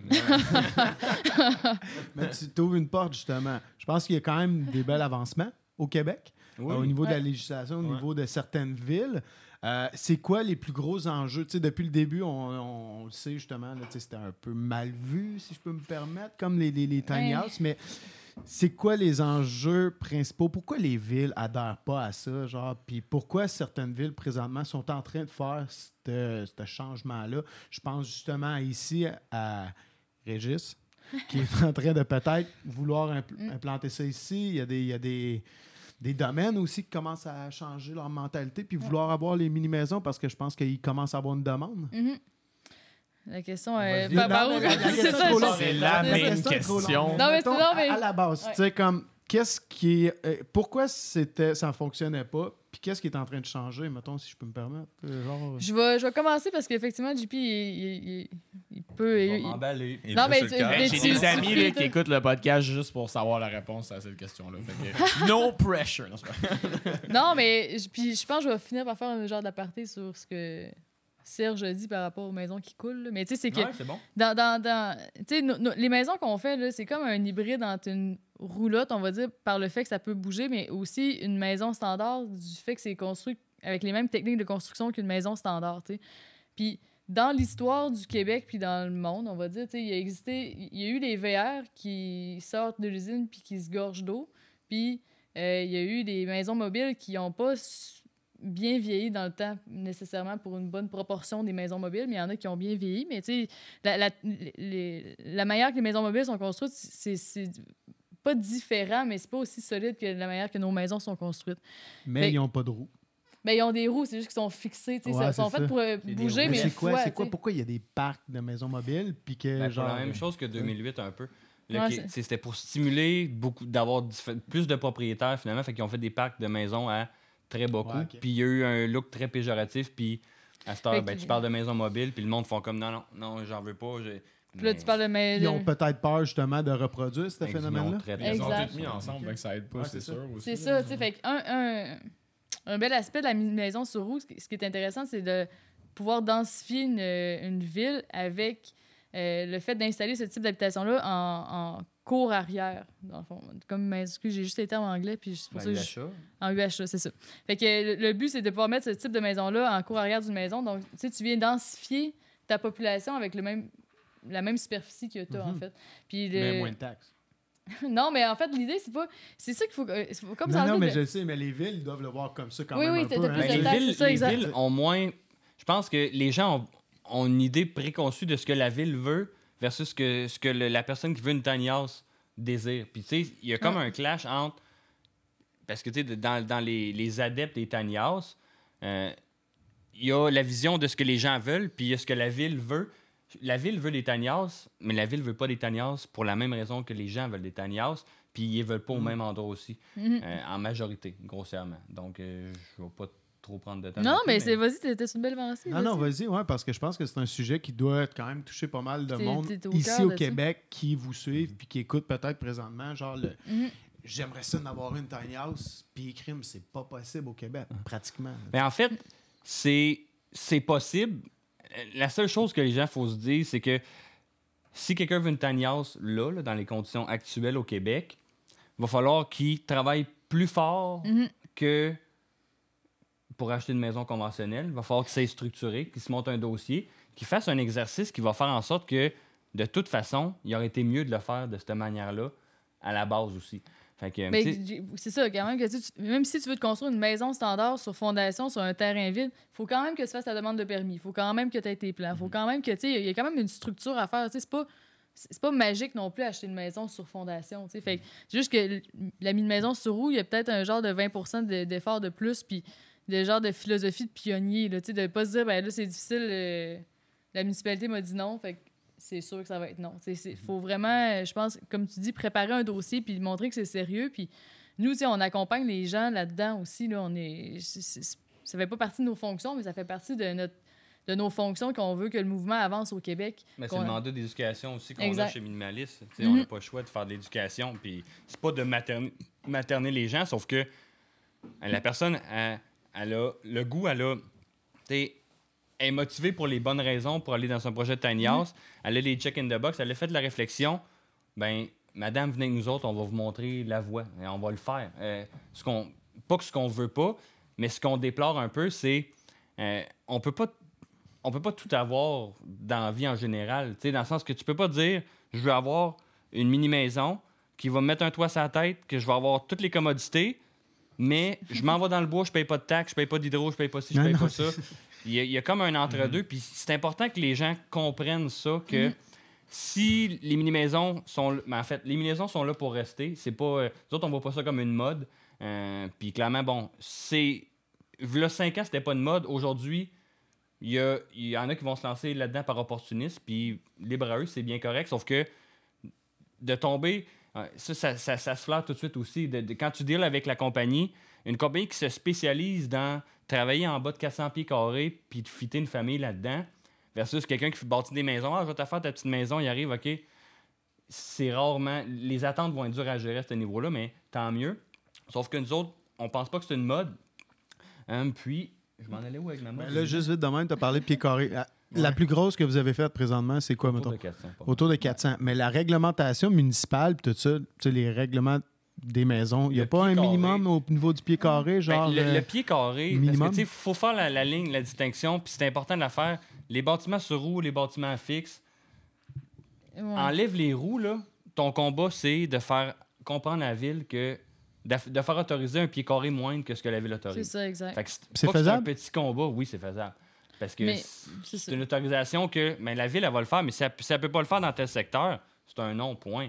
Mais de trouver des villes qui acceptent en bas de tant de pieds carrés, c'est beaucoup plus facile que de trouver un endroit où ils disent ben t'as mis une maison sur roue, mais là où ce que tu veux, ça, ça existera pas. Mais c'est l'urbanisme de certains quartiers, genre peut-être, qui disent. euh, ben, l'urbaniste, c'est pas- il n'y a pas le pouvoir décisionnel sur tout non plus. Par contre, un urbaniste qui est un peu, pas new school, mais un, un- un- un urbaniste qui est, euh, Jeune. qui est ouvert, qui est un petit peu plus jeune, mais c'est pas vrai. euh, Pour vrai, nous autres, on a une clientèle qui.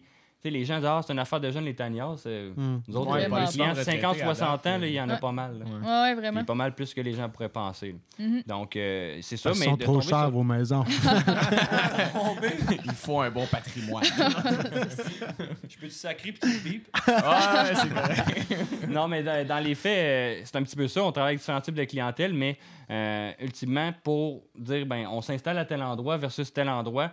euh, Ouais, non, excuse. non, non, c'est correct. Mais c'est parce que, tu sais, en général, la ville, peu importe, là, on dit la ville, mais il faut pas penser que c'est juste la ville de Québec, mais en général, une ville a des règlements, tu sais. Mhm. c'est- Ouais. c'est juste que, tu sais, c'est- tellement long, changer une mentalité, mettons, hey, juste nous, en tant qu'être humain, s'ajouter une habitude de vie ou changer un comportement, c'est long, tu sais, puis ça demande des efforts, tu sais. Fait une structure, tu sais, c'est... on- on- tout le monde ici, présentement, on est dans un système, là, tu sais. Je veux dire, on, on est dans une société, puis c'est normal que la ville elle ait des lignes directrices, sinon ben on aurait euh, le château Frontenac euh, sur la troisième rue de- dans le Moilou, puis on aurait un château, tu sais, je sais pas, mais il faut Ouais. juste avoir une genre de ligne directrice. Fait que, tu sais, je pense qu'il faut juste voir le- le- le- l'ensemble de l'œuvre, puis juste comprendre que c'est pas parce que c'est écrit euh, 600 pieds carrés que la ville, la personne qui est, en ré- qui, qui- qui est responsable de ça, sera pas ouverte à avoir une dérogation parce que ton projet est bien monté, puis parce que elle comprend que ben, finalement, tu vas avoir une fausse sceptique, puis finalement, ben, c'est pas parce qu'il te manque euh, 100 pieds carrés que tu paieras pas de taxes, puis que tu n'auras pas. euh, ton bâtiment, il va être peut-être mieux construit que le bâtiment à côté qui fait 700 pieds carrés. Mais je pense que tu dis quelque chose justement d'important. Il faut que tu montes un bon plan, puis il faut que tu sois capable de montrer que ça va être quelque chose de bien. Exact. Parce que sinon, s'il ouvre ça à n'importe qui, man, il va Ben, avoir des chacs, Non, non, c'est ça. Puis, tu sais, comme tu disais, Ouais. on, a. Tu sais, les maisons sont encore dans une zone grise, là. Fait on, on peut ou ne pas l'exploiter, cette zone grise-là. Puis, il y en a qui l'exploitent. Puis après ça, ben, tu sais, c'est- correct de dire on, on- on fait de l'autoconstruction et tout ça, puis on, on, on s'autoconstruit, puis on coupe des frais. Mais, tu sais, une maison qui brûle parce que l'électricité n'est pas bien faite, là, puis on en parlait tantôt, là. mais, de- non, mais, tu sais, c'est. Ça blink de Ouais, je suis un gars stressé. Mais tu sais, c'est- juste que si euh, ou la, la- la pourriture qui va apparaître dans le haut des murs parce que la personne n'a pas réfléchi à ça, tu sais, au final, quand la ville fait affaire avec un, un- un citoyen qui a fait affaire avec un constructeur qui a, eu- qui a de l'expérience puis qui a fait de la recherche-développement puis qui, qui assure une qualité d'un produit, ben c'est sûr que c'est différent que la personne qui arrive puis qui veut se construire. euh, excuse, j'ai un exemple en tête, je le nommerai pas là, parce que c'est. Mais en tout cas, c'est. c'est- mais ça, c'est de censure. mais euh, c'est ça, tu sais, fait que c'est- c'est c'est différent de quelqu'un qui dit ben je vais prendre un VR puis je vais le, je vais le retaper puis euh, je paierai pas de taxes Ouais. ou tu sais. je- Mais tu sais, mais ça, c'est parce que, tu sais, bon, on a chacun nos mandats, puis moi, je suis pas. euh, c'est important, on est une entreprise qui présente ses médias sociaux, donc Très, je me ouais. fais un- quand même un mandat de d'être dans toutes les communautés de Tanias qu'il y a au Québec. Puis aussi, on est sur le, le- le conseil d'administration du mouvement québécois des mille maisons. D'ailleurs, j'ai manqué l'Assemblée générale ce soir pour être ici. Oh, hey, shout out à l'Assemblée générale. Je me fais du fun ici, Guillaume. non, mais euh, dans les faits, c'est ça. Nous autres, euh, on on n'a pas le choix de, de- de faire avancer un peu les choses là-dedans, mais ce que, ce que je sens, c'est- c'est important pour nous autres de tâter le pouls puis de voir, bon, ben, au Québec et ailleurs, first, la réaction est pas pareille partout sur les mini-maisons en général. Euh, au Québec, ce qu'on voit, la majorité des gens qui, pas qui, qui idolâtrent, mais qui, qui ont beaucoup d'intérêt pour les mini-maisons, c'est des gens qui verraient cette mini-maison-là dans le bois. Ouais, je suis d'accord. c'est ça, Majoritairement, ils veulent tout dans le bois. Puis en tant que tel, c'est correct, mais euh, bon, les villes, eux, ils veulent pas, ils veulent pas que tu t'étales. Ils veulent te ramener dans la ville. Fait qu'en tant que tel, les villes, ils veulent des mini-maisons pour densifier leur territoire, donc les bâtiments accessoires. Euh, avant, ça s'appelait des Granny Suites, des Garden Suites en Ontario, euh, des Coach House. Ça a beaucoup de noms. Un- les gens se perdent en ce moment dans les noms des tanias, autant du- le pied carré que le nom micro. mi- on devrait vraiment pas s'enfarger. Le principe est un peu le même, de vouloir vivre dans moins de pieds carrés avec des balises. Euh, Puis clairement, que ça soit micri- euh, mini, que ça soit micro, ça devrait pas nécessairement être l'enjeu. Par contre, on peut pas penser qu'une ville va dire Hey, monsieur un tel, là, il, a, il a strippé une fifth wheel là, qui est faite pour prendre 8000 livres, puis il a bâti un frame là-dessus, lui, puis il va s'installer euh, à telle place, puis Ouais. ben, allez-y, monsieur, vous voulez un permis. Ouais, ouais. Ben ça, non. Puis nous autres, en tant que constructeurs, on peut recommander des autoconstructions parce qu'il y a des gens qui ont développé des beaux outils, des guides. Puis nous, si c'était pas une affaire de les assurances pour vendre des plans, c'est ultra cher. Puis en ce moment, on- n'a pas la tête à ça. Mais on aimerait ça que les gens puissent se construire Mhm. eux-mêmes parce que ben il y a des balises. Ah, tata, ah, ben l'électricité, ben c'est un, un électricien qui a fait ton électricité, point barre. Euh, fait qu'après, si on met des normes, ben nous autres, les autoconstructeurs qui respectent des normes, parfait. Mhm. Mais il suffit d'un autoconstructeur qui fout le bordel, il va teindre toute l'industrie. Les gens vont dire les mini-maisons, c'est des affaires, c'est des risques, c'est ci, c'est ça. Mais en fait, c'est pas les mini-maisons qui sont l'enjeu. C'est des gens qui disent, au même titre que la personne qui va se faire une mini-maison tout croche, qui va aller la route, qui va pouvoir mettre la vie des autres en danger, c'est ce même genre de personne-là qui va dire Ah, mais mon bungalow, moi je suis pas électricien, mais je connais ça en esti, je vais aller sur YouTube puis il va foutre le feu dans sa bâtisse. Fait que le même genre de comportement va se... rép- Fait que tu sais, c'est pas une affaire de... C'est vraiment un- des individus particuliers, sauf que c'est des cas qui ressortent plus que, que les gens, parce que la, la minorité tranquille, souvent c'est c'est con, mais nous autres, les gens qui achètent des mini-maisons, c'est peut-être pas ceux-là qui sont le plus présents les médias sociaux qui vont... Parce qu'il y a beaucoup de chiolage, etc. Tu sais, c'est- c'est quand même lourd aussi. Il y, a, il y a un discours qui est assez pessimiste aussi au Québec, parce que ça avance pas. Mais par contre, quand on regarde euh, les... euh, le membership du mouvement québécois des mini-maisons, qui est un OBNL, ben, Ouais, c'est facile de chialer, mais clairement, c'est 5$ piastres un membership. Puis. Il y a 45 000 personnes dans le groupe de mini-maisons.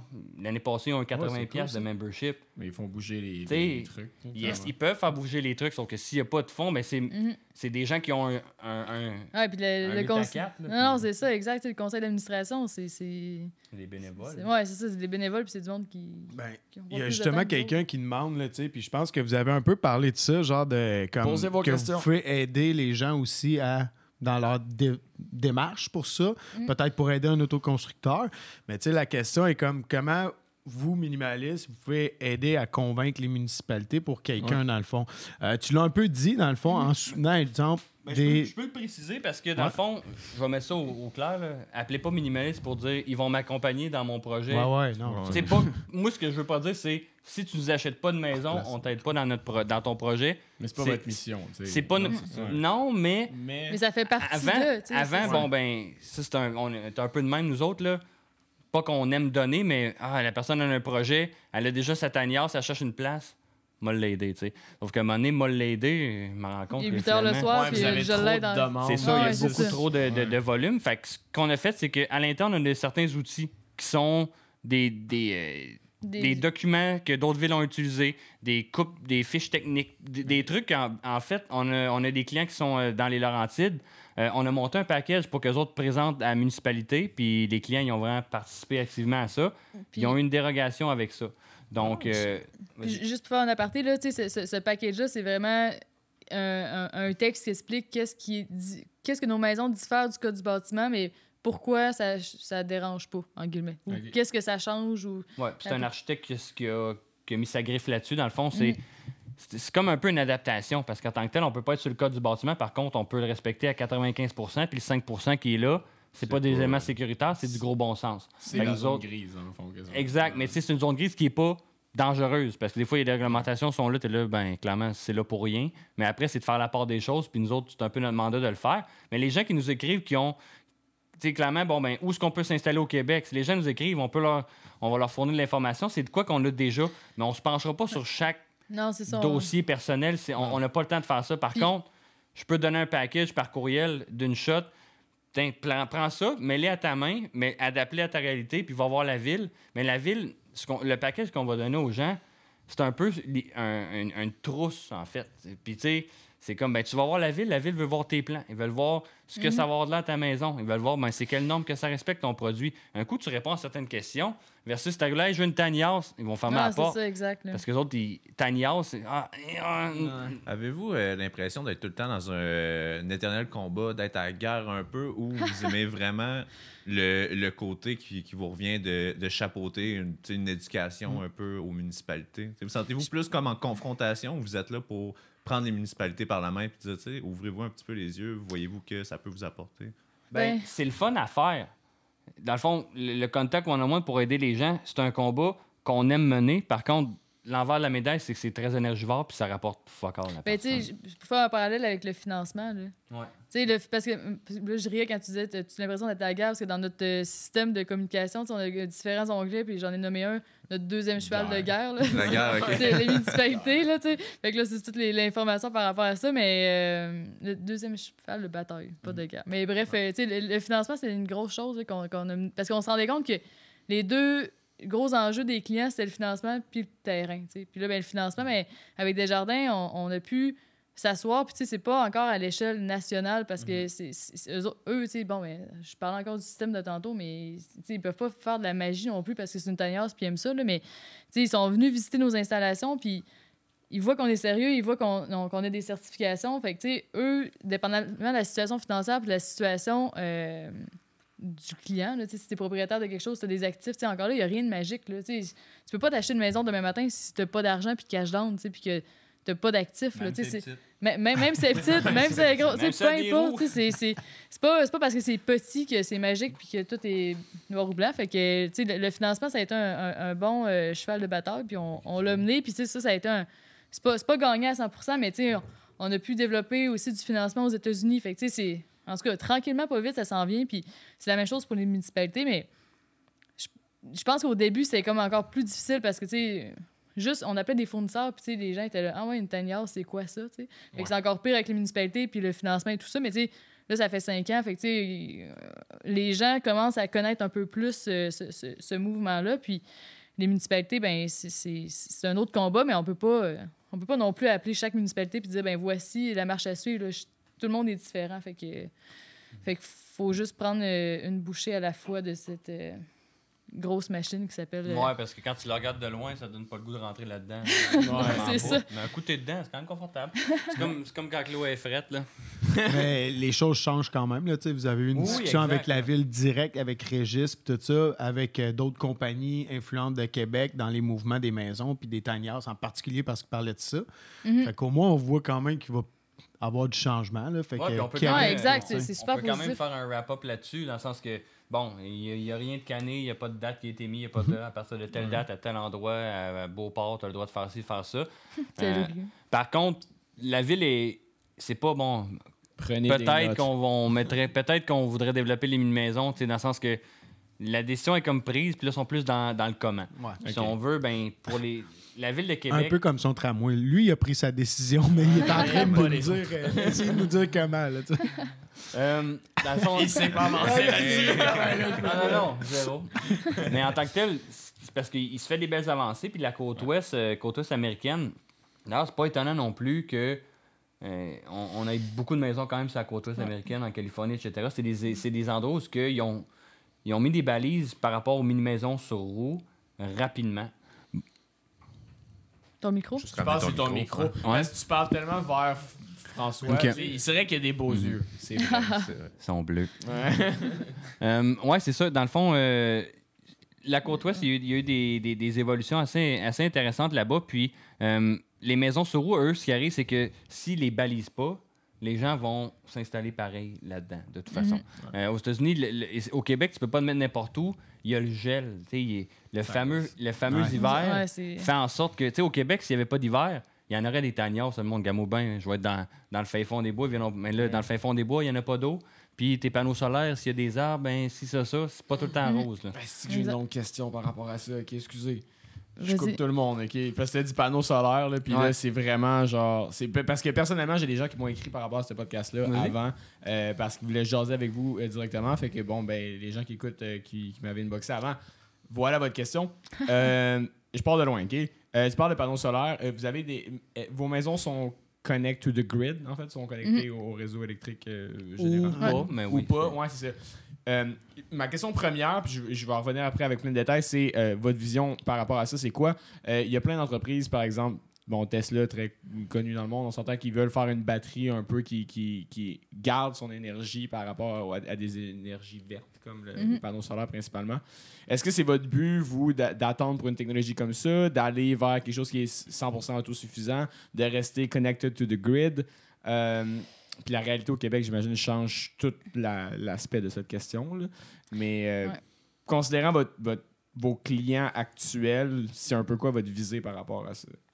Je peux-tu embarquer?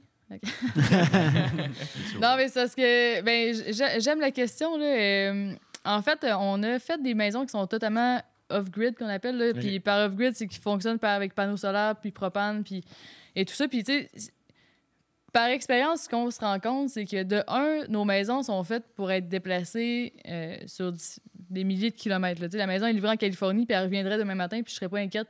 Puis après faire l'aller-retour, je serais zéro inquiète de l'intégrité de la maison.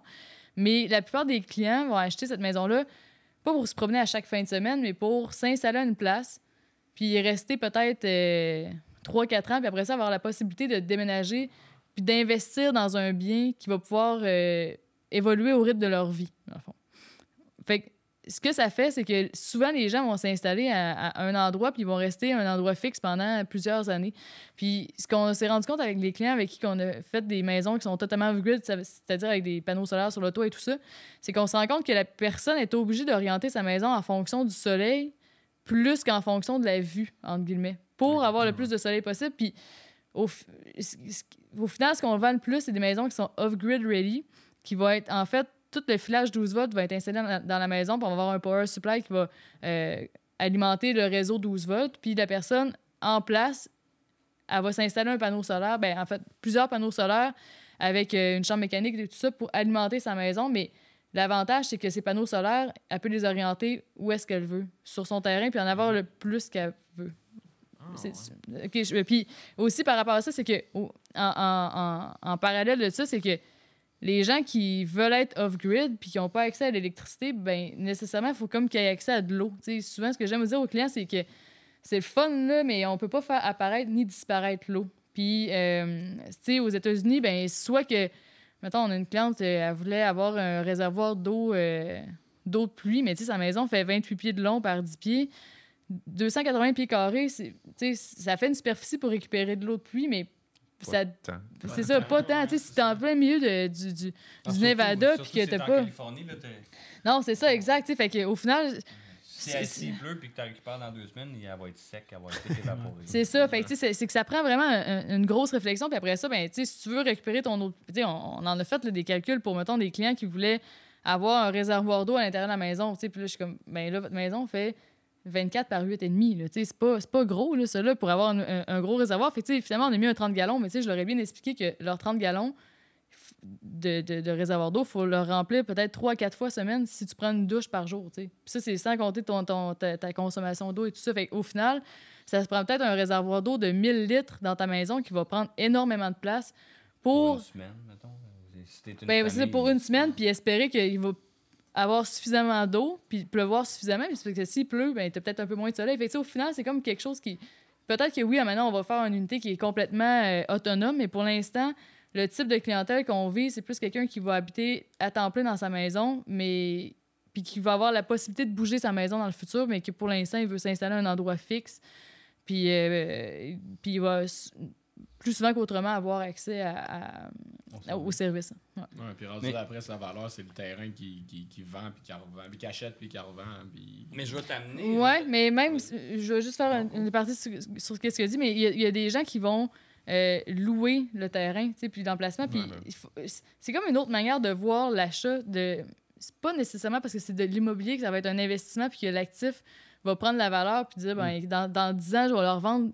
Sais, le terrain va prendre la valeur, puis une maison sur fondation va prendre la valeur. N- Nos types de maisons, je suis pas prête à dire qu'ils vont déprécier dans le temps parce qu'ils ont des roues, puis parce qu'un auto, puis un VR, ça déprécie dans le temps. Tu sais, nos techniques de construction sont comme une maison standard, puis il y a des maisons standards qui sont centenaires, donc tout porte à croire que, tout, que la maison va perdurer dans le temps. Je vais Mais- jouer l'avocat du diable, la suspension du... là-dessus, avec le temps. Ça pèse quand même lourd, puis tout aussi. Oui, mais tu sais, Ben, Serais-tu le- mieux de la mettre, euh, de la jacker T'es quand t'es- t'es toujours mieux de la mieux, jacker va les pneus que la suspension. Il y a, il y a Ah ouais. personne qui aime. C'est comme si toi, t'es debout toute la journée, ta colonne, elle se fatigue. tu sais. Euh, le trailer, il est fait pour le prendre. Au même titre, t'es fait pour être debout. Sauf qu'à un moment donné, t'as besoin d'un break. Mais la remorque avec la, tout dessus, dès que t'enlèves un peu de stress sur les pneus, t'es es good to go. là. Mhm. Fait qu'après, c'est le soleil qui peut peut-être venir euh, abîmer le caoutchouc. Mais souvent, les gens vont se faire un peu comme la photo que tu pourrais mettre à l'instant. Oh, hey, bon call to plus, action. checker ça, les- c'est les- bon. C'est la 1 ou la 2? Euh, les deux, les deux, Ça, c'est ben, en vas-y programme. une après. Et l'autre. voilà. Non, mais laisse-la. Mais Ben, tu ça, sais, c'est comme- bien. C'est c'est cool l'aménagement que les gens Ouais. se sont fait. là. J'ai vu même des photos, là, qui une cour qui fait la longueur complètement de la tiny house. Récemment, il me semble qu'ils vous ont envoyé ça. Puis il n'y avait pas un spa à l'autre bout. ouais, ou, c'est la euh, prochaine, je pense. euh, l'autre Mais en fait, photo. je voudrais que la mettre en contexte, celle-là. Ça, c'est une, une maison qui est installée en Alabama. Euh, puis c'est une version encore, le, le Magnolia, qui est un de nos deux modèles les plus populaires. Euh, les gens se sont fait un setup. Ils l'avaient en tête. Ils savaient, tu sais, Mhm. pas qu'ils il aurait pu imaginer la maison, mais il y avait déjà un plan. Tu sais, clairement, la maison, ça faisait même pas une semaine qu'elle est arrivée, puis ça ressemblait à ça. Fait que ça, Ouais. ça n'a pas été fait après un an. Il était prêt à la recevoir la maison. Ah oui, fait que, tu sais, clairement. clairement, bon, ben, moi, je suis une ville, je vois ça. Mais c'est beau. Ben, je suis là, ben, mets ça dans une cour arrière à quelqu'un. C'est pas C'est pas gênant. Ouais, non, Ah, c'est mais pour accueillir en plus ton père ou ta, tu sais, Ouais, qui, qui est vieillissant puis tout ça, là, des maisons bigénérationnelles, mais comme dans le cours, il y a son intimité, il y a sa petite terrasse à lui. Mhm. C'est Christ de bon point, ça, pareil, Ben oui. On va revenir à c'est- ça ouais, plus tard. parce que- ouais. Parce que je vois que classe ton panneau solaire, on peut tomber là-dessus. c'est vraiment bon. Mais c'est parce qu'avant que je l'échappe, là, les panneaux solaires, il y a. puis tu sais, Ouais. moi, je je rép- pas que je suis au front, mais les courriels, bon, ben, moi, je les trie, je réponds euh, aux courriels initiaux des, des gens. Mhm. Ce qu'on voit beaucoup, c'est des gens qui veulent être off-grid pour être off-grid. Euh, Puis les gens qui veulent être off-grid pour être off-grid sans même savoir, ben, un coup, qui ont, qui ont beaucoup de données, la plupart des gens font comme Ben, j'ai finalement. pas besoin de pantoute de panneaux solaires, même ça serait une très mauvaise décision d'acheter des panneaux solaires. Tout est une affaire de, de, de géographie, d'emplacement géographique, puis aussi de, de capacité financière, puis le terrain en soi. Euh, Parce que, tu sais, un, un kit solaire pour alimenter euh, une, une- une roulotte l'été euh, qui est au qui a plein de trucs au propane, Ouais. c'est correct. Mais quand tu veux te ramasser 8 panneaux solaires avec un kit de 2 kW avec des batteries OGM de qualité, puis ci, puis ça, parce que c'est un peu conséquent, on ne mettra pas des, ba- des, des- des batteries de char. euh, ben, ben, ça serait pas si pire, mais mettons, tu ne mettras pas des batteries cheap dans une maison qui est faite 9 volts, d'une certaine manière. Ouais. C'est quoi vos ba- ben, Pour le fun, j'ai aucune idée de comment ça va créer. Je connais les batteries de char, that's it. Euh, genre, Ben, t'as des batteries déchargeables. Il y a différentes technologies de- dans le solaire, même qu'au au Québec, on a, euh, il y a une entreprise qui fait des batteries au lithium. Donc là, le, le lithium est en train de, de quand même monter aussi. Sinon, tu as, les batteries OGM, puis aussi les bonnes vieilles batteries ba- acide eau. Ouais. Mais l'OGM, ce qui est intéressant, c'est qu'il n'y a pas d'émanation d'acide. On peut les mettre à l'intérieur. Donc, l'OGM, c'est quand même plus la voie, sauf qu'elles sont très pesantes. Donc, il va y avoir sûrement une guerre entre l'OGM et le, puis le- le lithium éventuellement, mais rendu là, ils se font leur guerre, puis tant mieux. Mais nous autres, on n'est pas vraiment à quelle technologie on devrait prendre mieux qu'un autre. C'est plus de dire, hey, t'en as pas besoin de solaire.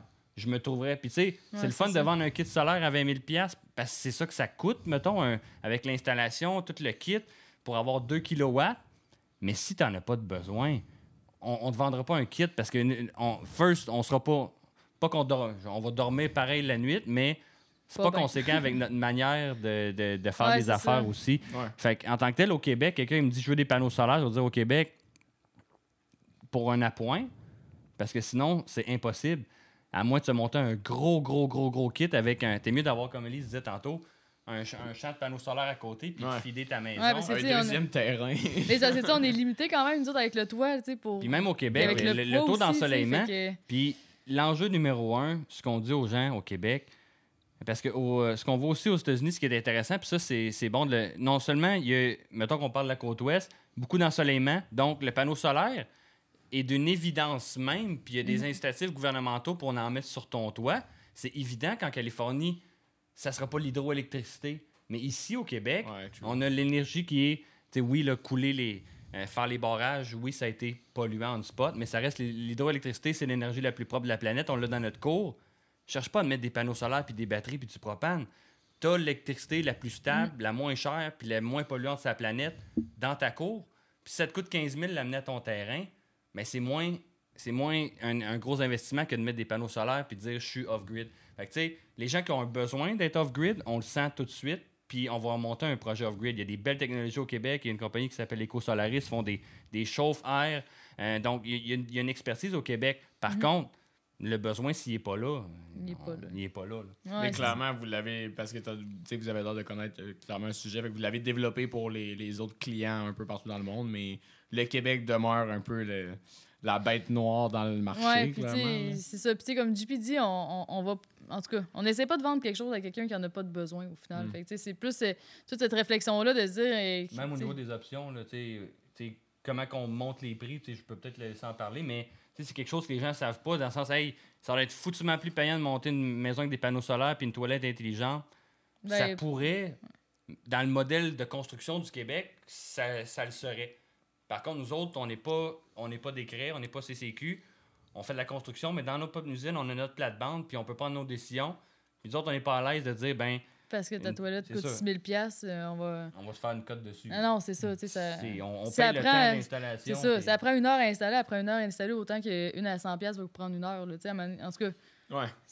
moi, je le vois plus dans le sens de la maison va rester combien de temps dans le shop, puis elle va prendre combien de, combien de frais fixes, dans le fond. C'est l'efficience du truc, en fait. C'est ça, ouais. exact. tu sais, Fait que c'est plus pour ça. Fait que, dans le sens que nous autres, on se dit pas, ben, let's go, il faut qu'on vende plus de choses parce qu'on fait un pourcentage X là-dessus, puis là, il faut qu'on fasse plus d'argent. tu sais, Sinon, euh, en tout cas, on- comme tu dis, on, on dormirait, mais sûrement pas bien. Fait que... Non, parce que tu sais, il n'y a personne ici qui est étudiant en vente. là. C'est Ouais, vrai, j'ai fait un cours à Garneau et de soir. Une Carnot on, represent! on- on vend nos maisons. En fait, on, c'est- on est des conseillers, on n'est pas des vendeurs. Mais ça, Ok, revient, ouais. ça revient aussi au Des début. tu sais. experts. C'est parce qu'on est, on est comme, on a commencé un peu de scratch. Fait que, tu sais, au final, on, de, de notre nature, je pense qu'on aime ça aider les gens. Dans, peu importe, là, que ce soit notre entourage ou l'entreprise. Fait au final, quelqu'un pose une question, notre premier réflexe, c'est genre, ben, ça se fait-tu? On fait les recherches, ça se fait-tu? Puis au final, on a, on a juste des conna- on a acquis des connaissances comme ça, mais ça s'est fait du, fait qu'on on, on- on a voulu aider les gens. Puis les gens, je pense que notre, notre, un des avantages qu'on a, c'est qu'on fait du, du sur-mesure, du custom, puis les gens arrivent avec des idées, des besoins, puis nous, ben, on, on les considère. Fait qu'on se fait, on, on se dit, ben, c'est-tu possible techniquement dans nos maisons? Oui, non. Mais ça, ça, ça nous amène à, à- à porter une réflexion puis à, à arriver à des conclusions que peut-être le solaire, c'est pas, pas une bonne idée pour toi, madame. Eh ben vous, madame. Puis, euh, mais ça, ça a l'avantage qu'on on a fait des recherches, fait qu'on... on- Ah, on, se base sur quelque chose. Exact. pas parce qu'on on connaît pas ça, on veut pas le faire. Non. On connaît ça, on l'a déjà fait. C'est peut-être pas la bonne Mhm. solution. Vous voulez une autre solution, ça vous convient-tu? Puis on en, on en perd du monde. Puis on en perd, bon, parce que le timing est pas bon en ce moment. On en perd parce que on est booké presque un an d'avance. Puis, tu sais, c'est des réalités d'entreprise. Puis on, on deal avec. Par contre, tout vient au fait que quand tu t'ancres sur tes valeurs d'entreprise, ben après, c'est facile de prendre des décisions. Parce que, tu sais, c'est aussi là, les valeurs, tu sais, puis pas que c'était à mode, hein, les valeurs, ben, c'est pas, c'est pas de dire, euh, Hey, les valeurs, euh, c'est important d'en parler.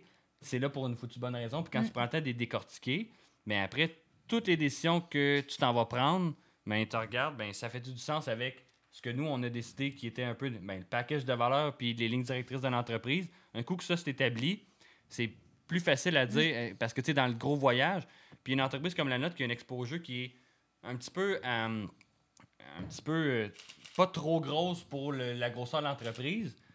Mais tu sais, euh, il y en a, là, puis pas à chaque semaine, mais hey, salut, je suis au Mexique, je suis un ingénieur, j'aimerais ça partir une division minimaliste au Mexique. Ben, nous autres, on s'est dit. dans- puis, tu sais, on, on rit bien, sauf que, sauf que là. sauf que là- No way! Non, sauf que là, on. Ah, mais tu sais, parce Si, début, on, on exploitait, on était là, ça se peut-tu, ça? On, tu sais, on pourrait-tu. tu sais, Mais tu sais, la non. personne. Hey man, c'est la logistique. Ah non, mais c'est ça. Oui, sauf que nous autres, on a pris la décision de jamais se fermer de porte. Fait que clairement, je. J'étais allé au Mexique. non, mais c'est ce qu'on s'est dit, c'est on se fermera pas de porte. Fait que la personne, à chaque année, à Noël, on prend des nouvelles, etc. Lui, il sait que peut-être dans cinq ans, peut-être jamais. Mais dans les fêtes, euh, il y, a de l'intérêt. Il y a de l'intérêt en Europe, il y a de l'intérêt partout. Tout le monde embarque dans la vibe, puis c'est vraiment intéressant. Puis Mm. quelqu'un comme moi, dans cette chaise-là, ce qui était difficile au début, c'est de dire ben non, prends pas si une heure, deux heures, puis après. Fait que tu sais, c'est- c'est de remettre tout ça dans l'ordre parce que je suis pas quelqu'un d'ultra cartésien. Euh, C'est pour ça qu'on se complète bien. Moi, je suis très, très dans les détails, puis très cartésienne. Puis, tu sais, donné, JP est juste, ben là, go, faut qu'on fasse de quoi. Puis, il me sort de comme ma bulle, tu sais. Puis, moi, ben, autant, des fois, je peux juste le, le ramener, puis dire, ben là, t'as peu, JP, faut juste encadrer ça un peu, tu sais. Fait c'est pour ça que, mais tu sais, ça. Ouais, puis dans, dans l'échelle des couleurs qui représentent un peu les personnalités, on se complète quand même à ce niveau-là aussi, mais un coup tu le reconnais, c'est correct. Et Tu, tu, je vis très bien Mais on est avec. capable de se parler avec des vrais mots, là, de. Clairement, il y de a eu du travail derrière cette conversation. parce que Ah ouais, il y en a. la Ça, ça, couleur. Non, mais ça, ça, ça vient de l'école d'entrepreneurship de Beauce, là, tu sais, de, Ouais. de, de segmen- segmenter ta personnalité avec euh, différents types de couleurs, puis après ça, ben, tu sais, JP est pas mal plus jaune, puis moi, je suis pas mal plus bleu. Fait que ça, on peut dire là, ton jaune, ou là, ton bleu, il est pas mal trop de- Puis après, faut que tu saches présent. quelle couleur faut que tu doses dans la tienne parce que clairement, j'aurais pas pu garder mes habitudes comme je les avais avant. Il fallait que je mette une simili-structure, sauf que clairement, je peux pas me mettre une immense structure, je serais pas heureux. Fait qu'après, c'est de dire prioriser ci, ça, ça, puis clairement, c'est un combat interne, mais c'est intéressant. C'est une entreprise qui, qui vibre le minimaliste. C'est une entreprise qui va au diap- pas au diapason des personnes qui sont là au day-to-day, mais dans les faits, euh, c'est pas une entreprise qui est froide. C'est une entreprise qui est axée sur les, les humains qui travaillent là, puis les humains qui leur commandent des maisons. Fait que clairement, nous autres, on va. C'est pour ça que on fera pas une grande annonce aujourd'hui. Là. On, on passera pas de on fait juste du sur-mesure à on bâtit des modèles, achetez-les, sont dans le cours, vous viendrez me voir si vous en voulez une. Ouais. Ça sera pas ça. Je dis pas que ça va pas évoluer pour qu'on dise, parce que là, bon, ben, on le voit, là, on est des modèles qui sont plus populaires. On commence à connaître la recette, puis pour que les, les- les gens qui ne savent pas, on a fait juste du sur-mesure depuis le début. Mais du sur-mesure, mais à partir de modèles, vous avez quoi, six modèles de base, mettons? Grossièrement. Ouais. C'est ça. après, parce que. bon, Mais ils sont tous tu sais, modifiables, puis tu peux aller chercher le, le- le- le- Ouais, le puis bon et le mauvais d'un les, modèle. prom- les premières unités, c'est, c'est des canevas. Euh, tu sais, les gens font Ah, cette, cette unité-là, elle, crème, elle est super le fun. Là, quelqu'un la prend. Hey, ben, moi, pour telle, telle, telle raison, j'ajouterais ci. Mhm. Les maisons évoluent, mais restent autant autour de la. Fait que là, on a, bon, on a quand même trois modèles qui, qui reviennent le plus puis que les gens modifient. Donc, ce qu'on a identifié, c'est ben, on a. On a de quoi. t'sais. On a de quoi. On, on- on la connaît, la recette. On sait, bon, mais cette maison-là plairait plus à tel, tel type de personne. Après, couleur, ci, ça, ça. Bon, mais ça, ça pourrait être modifiable. Mais après, c'est nous autres de s'enligner vers là-dedans. On a développé avec les clients le produit qui ultimement répond à ce type de clientèle-là ou ce type de clientèle-là. Puis clairement, ben, on ne se lancera pas des fleurs parce que les clients ont participé, mais en même temps, si on n'avait pas été collaboratif de cette manière-là avec les clients, ben, on n'aurait pas la chance de les proposer aujourd'hui. Fait que, c'est vraiment une co-création. C'est vraiment Ah non, co-créé, c'est ça, c'est ça qui est cool. Vous avez vraiment un bon cheminement avec les clients, genre au moment où c'est qu'il dit OK, je suis prêt. Puis que tu sens qu'il est prêt. C'est dur à valoriser, ça, comme processus, parce que c'est une des valeurs fortes puis ajoutées de minimaliste à côté du micro. Oui. Fait que euh, c'est ça, c'est une des, des- c'est une des grosses forces de minimalisme. Puis ça, c'est dur de mettre de l'avant parce que, bon, let's go, Instagram, les belles photos, là, la maison est belle. Mais c'est pas ça, mini- ben, c'est ça minimaliste. Mais ce, qui, ce que les clients vont retenir, c'est pas mal plus. Hey, ils m'ont parlé au début, on, a- on s'est assis, on a parlé de mon design de, de A à Z. Tu sais, là, on a des clients qui nous ont payé de la bouffe au resto, qui nous, livrent la qui nous ont livré de la pizza, qui nous envoient des, des anciens clients qui nous envoient encore des cadeaux à Noël, du vin, de, de la bière, des photos d'eux autres devant leur tiny house. C'est hyper gratifiant. Puis nous autres, ben, c'est comme on trouve ça le fun, mais garde le team en bas. Parce que, tu sais, tout vient en. Nous autres, on En est bas, là. Ben... euh, physiquement, là, parce que le chantier est en bas puis les bureaux sont en haut. Ouais, c'est vrai. Euh, La team en bas de la chaîne. Ah non, hey, je travaille dans mon sous-sol miteux. Ah, c'est ça, là. Fait que, non, mais dans les faits, c'est ça. Fait qu'on on veut. Parce que, bon, les, quand les gens lancent des fleurs, puis on en reçoit des fleurs, puis nous autres, on les redistribue, si on veut, parce que clairement, on n'a pas le mérite de, de, de- de faire ça de nos mains. Par contre, on, oui, on est des chefs d'orchestre de cette entreprise-là. Euh, par contre, c'est pas que ça tient un fil, mais faut que tu prennes soin de, de l'entreprise, ouais. puis pas juste de, dire- de t'asseoir sur Hey, la demande, elle vient, non, faut que tu sois réactif, puis ah, ben, ça va comment ce chantier? Là, on a la chance d'avoir des gars Ben, dynamiques. en lien des avec gars tes autonomes. clients, justement, qui t'or- qui t'ordonnent des cadeaux à chaque année, puis tout, que vous avez eu une bonne relation. Je pense que vous avez une super bonne équipe aussi. Là. Des gens qui sont pas juste genre, euh, euh, je me pogne une job en construction pour me pogner une job en construction. Ils viennent chez Minimalist parce que eux autres aussi aiment le mouvement et de l'implication. valeur. Ouais, Ouais, c'est ça, Il- Il n'est exactement. pas nommé. Nous autres, on est Hey, vous venez travailler chez Minimalist, on a des valeurs d'empathie, de, de ci, de ça. ça se dégage, ça Ouais. se sent. Puis ce ressenti-là, ben, viens, tu t'essaies en entrevue. euh, bon, ben, on- pas qu'on parle. C'est pas la construction. Le- le- le- L'ambiance est différente. Même les sous-traitants qui viennent travailler chez Minimalist font un beau parallèle. Puis, tu sais, euh, si, si, si d'un matin, on leur donnait le salaire qu'ils ont, ces, ces gros chantiers de construction, ils aimeraient ça venir travailler chez Minimalist. Mhm. Tu sais, fait que ce qu'on ce sent aussi, c'est qu'ils ont hâte, ils aiment ça venir travailler parce que ils aiment sûrement pas venir travailler parce qu'il faut qu'ils se mettent à genoux dans quatre pieds d'eau, les, les électriciens. Ils viennent parce qu'ils aiment le vibe de l'entreprise, puis ce, qui, ce qui dégage, puis euh, les employés, puis, puis l'équipe. Fait que euh, ça, c'est c'est le fun. Puis c'est. Tu sais, cette année, on a eu, un, on a eu le party de Noël, puis tu sais, il a fallu se garder à distance, etc. Ouais, c'est ça, un dîner de Ben, Noël. dîner de ouais. Noël, là, à fond. euh, Un vendredi, on a fait un. Payé par un client en plus?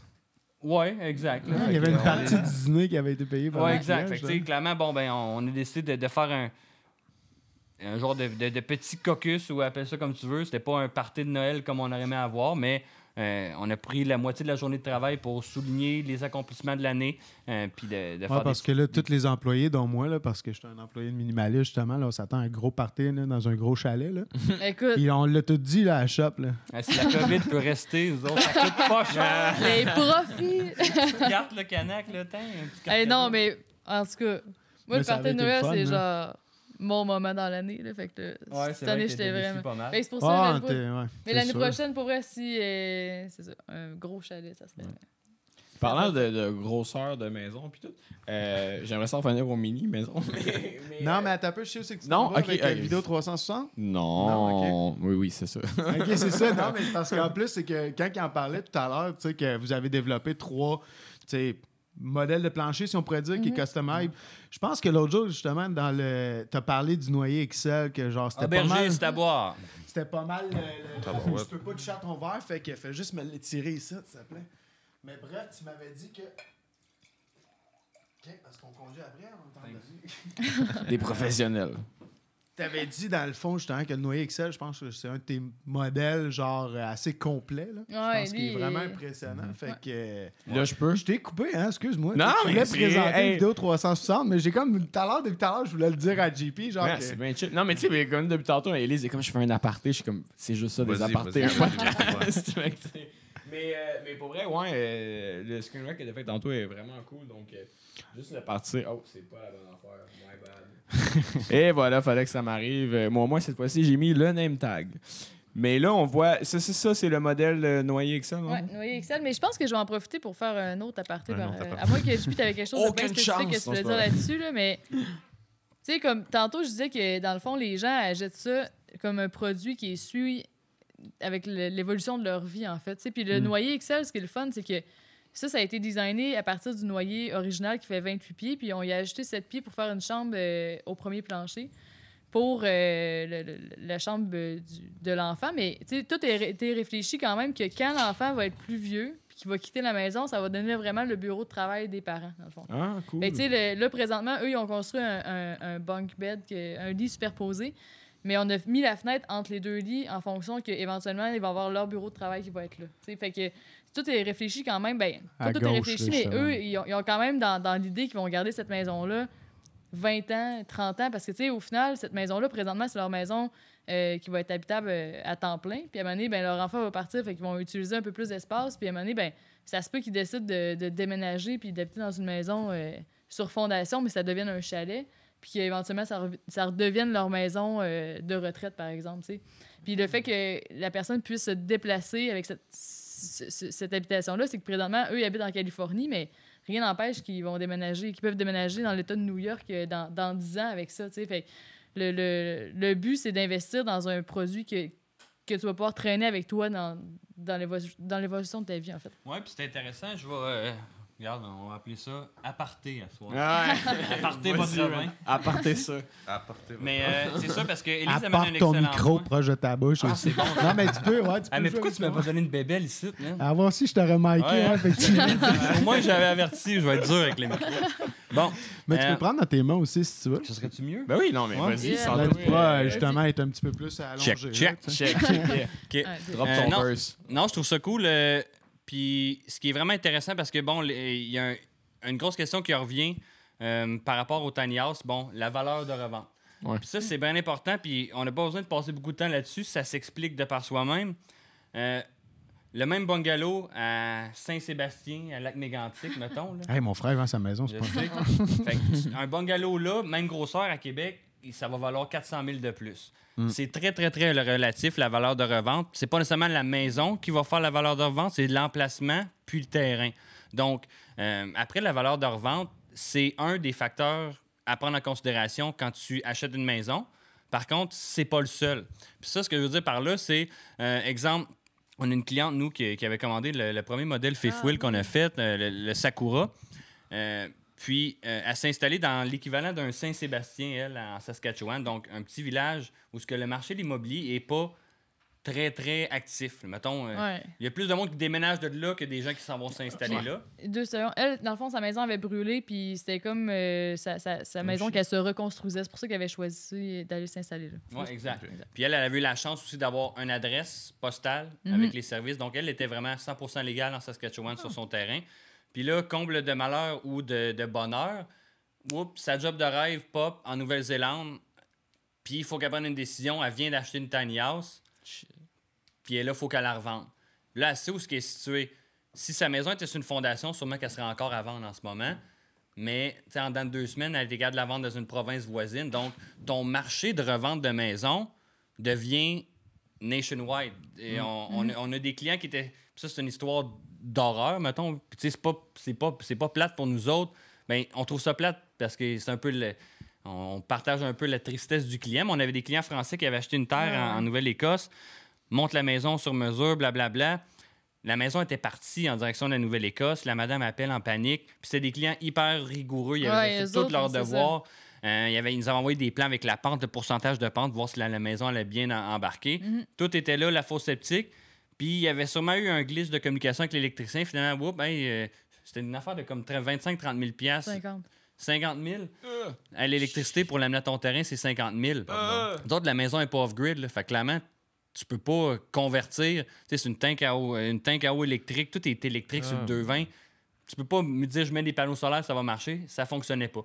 Fait que eux, un peu en tristesse, Ouais. des- tu sais, décident de dire, bon, mais garde, on, on va rester en France. Voulez-vous nous aider à revendre la maison? Mais tu sais, en deux semaines, elle s'est vendue, puis elle s'est, vendue euh, euh, Euh, ouais, en, Atlanta. Atlanta, C'est en un bel avantage, là, quand même, là, Fait de pouvoir en comme ça. Georgie quand même, là, que- On parle de deux semaines, hein, tu me dis? ouais, Ouais, exact, c'est ça, C'est c'est. vite en maudit, pareil. ouais. Exact. Mais c'est parce que, tu sais, après ça, c'est ça, t'as un marché qui Oui, exact. Fait que le, le- le marché de revente, donc après, c'est c'est de prendre les, les bons facteurs en considération quand on achète parce que euh, c'est un petit peu ça. La valeur qui est rattachée à un produit X, souvent, bon, mais il y a beaucoup de choses qu'il faut prendre en considération. Fait que c'est un petit aparté, mais c'est important que les gens le, le considèrent parce que la maison sur roue, euh, elle a un avantage, elle a des inconvénients. Les villes n'aiment pas ça. Mais il y a des avantages, puis si, si ça, peut, ça peut faire la job euh, pour certains, mais ça peut faire la job pour d'autres aussi. là. Là, je vois, je vois le temps avancer, puis tout ça, ça fait déjà 1h49 qu'on Ouais, jase. Je me demandais, est-ce Pour que tu voyais ton temps. Mais j'ai l'impression, man, qu'on pourrait en faire genre trois podcasts avec vous autres. Mais là, il y a des points quand même avant même qu'on finisse. Tu sais, by the way, il y a beaucoup de beaux commentaires sur votre compagnie puis tout ça. Euh, Il y, a- il y a une personne qui a posé la question, puis est-ce que ça peut avoir de l'influence, la pandémie, genre, tu sais, ce qui est arrivé... euh, est-ce que ça a aff- aff- affecté votre compagnie? Je pense pas. Aux États-Unis, est-ce qu'il y a des gens, exemple, qui vont peut-être revoir leur façon de vivre? Et ça m'amène à, justement, euh, les, euh, nos aînés. Mhm. Tu sais, de Mhm. faire attention à nos aînés. Euh, on va se le dire, là, on s'est On n'est pas bon. On Ouais, échappé On pas ici, bon. là, depuis plusieurs bon. années au Québec. C'en est triste. Puis moi, personnellement, je me suis bâti un jumelé avec mes parents à côté de moi. Fait que, tu sais, euh, je touche du bois, classique. Ouais, non, bois, mais, je veux dire, je vais, bon move. je vais espérer genre les garder à côté de moi et proche de moi tout le temps. Mhm.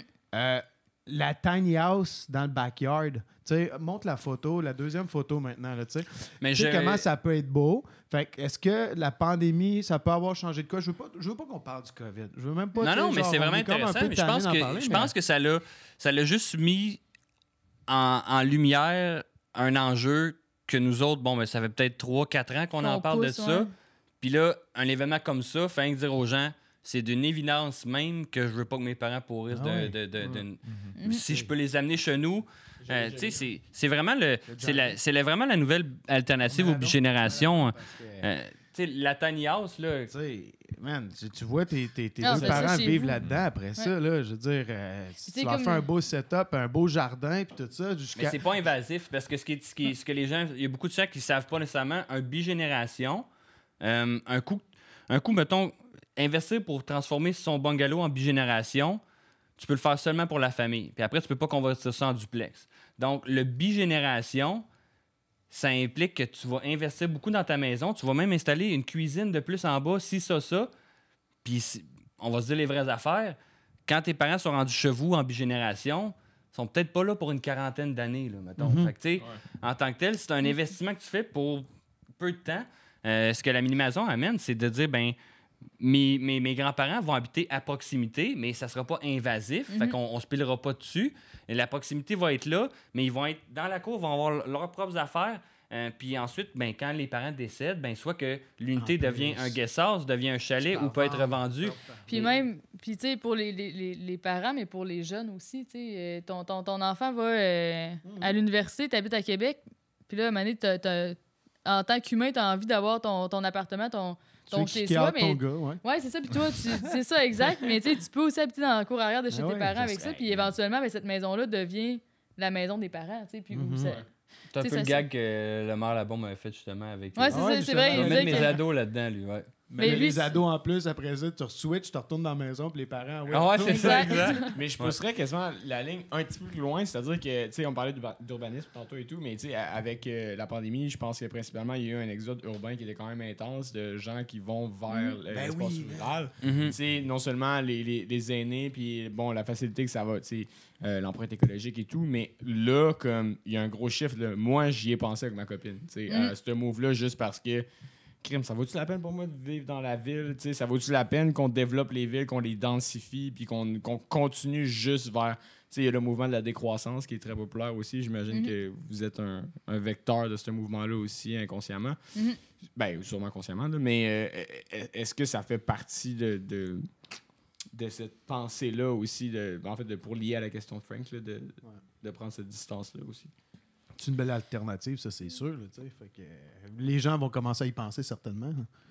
Oui, de plus en plus. euh, J'ai l'impression que le COVID a amené. On, on a eu plus de demandes, ou du moins la demande s'est pas freinée pendant le- la, la pandémie. Peut-être parce que les gens avaient un peu plus de temps pour réfléchir, mais j'ai pas senti. Puis toi, tu sais, JP, tu me le diras euh, parce que tu étais un Non. peu plus à l'avant avec les courants, mais j'ai pas senti que les gens étaient genre, il faut que je sorte de ma ville. Tu sais, les- je pense que les gens qui sont intéressés par ça depuis un petit bout vont commencer à nous écrire. tu sais, Mais il y a comme une réflexion qui s'est faite versus un peu comme tu disais, le client qui va arriver puis il va dire Hey, euh, je veux ce modèle-là où j'embarque dans, ce- dans le mouvement. C'est peut-être un peu précipité puis moins réfléchi. Fait que la personne elle arrive elle, elle a beaucoup de questions. Fait que JP, ben, son premier courriel, c'est juste de dire ben, T'as-tu pensé à ci, ça, ça, ça, ça, ça, ça, tu sais. Puis après ça, ben, la personne elle va réfléchir. Fait que- Je pense, que ça- Ouais, là, ça ça- coupe. ça- je pense Ouais. que ça a plus sonné des cloches chez des gens qui voyaient une opportunité d'affaires que des gens qui sont chez eux puis dire Hey, il me semble que j'aurais mes parents puis génération. Il me semble que je, je m'en irais de la ville. Tu as eu cette réflexion-là. Ouais. Euh, mais après, les gens Mm. disent Hey, je veux m'en aller de la ville. Peut-être que la tiny house, un coup que c'est présenté comme une solution, ils vont le voir. Mais à la base, c'est les. C'est pas tout le monde encore, c'est c'est populaire, mais c'est pas tout le monde qui sait que ça existe une tiny house. Puis que, ben oui, tu peux habiter là-dedans dans, dans l'hiver, puis oui, puis ça peut être plus confortable qu'une Ouais. maison conventionnelle aussi. Fait que le produit gagne aussi à être connu.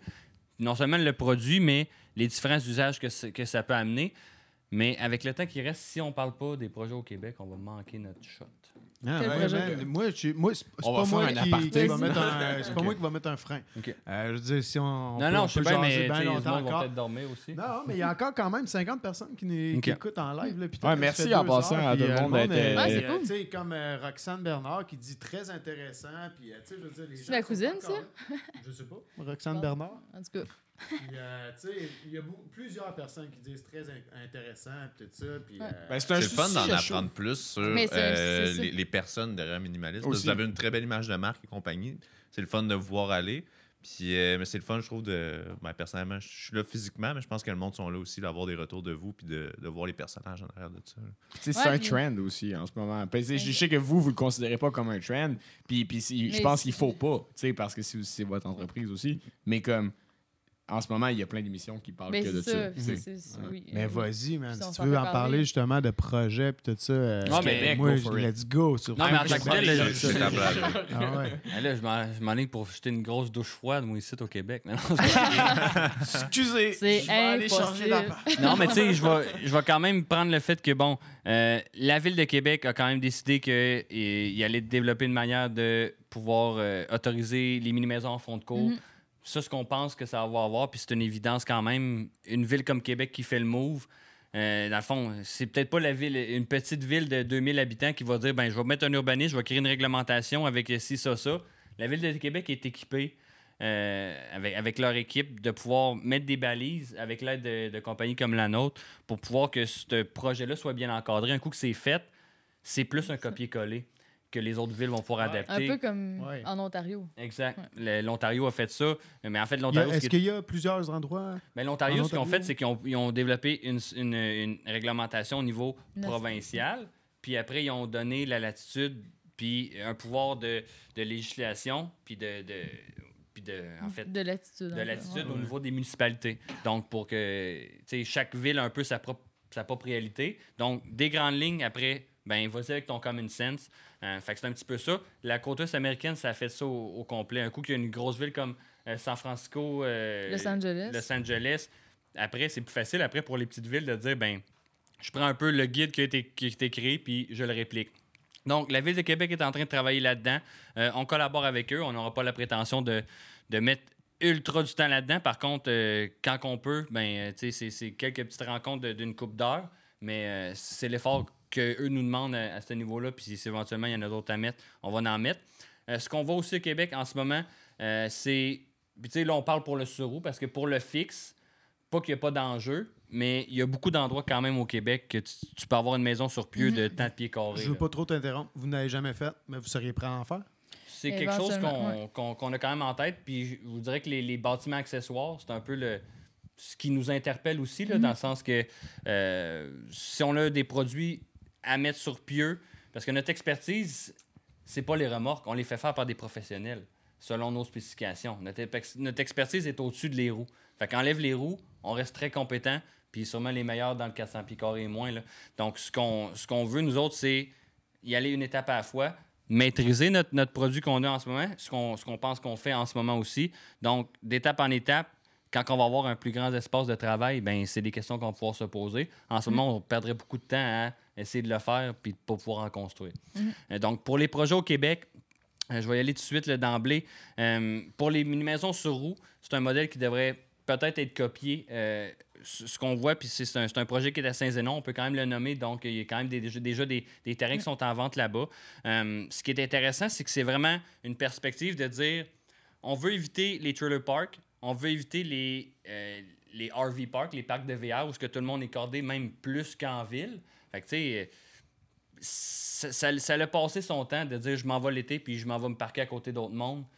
Les gens ont une autre manière de, de, de, visualiser. Tu vas avoir un petit peu d'intimité, un petit peu de terrain. Là, Donc, ce qui est intéressant, c'est que les, les gens derrière ce projet-là ont un peu cette même mentalité-là. Donc, ils ne voulaient pas faire ces erreurs-là.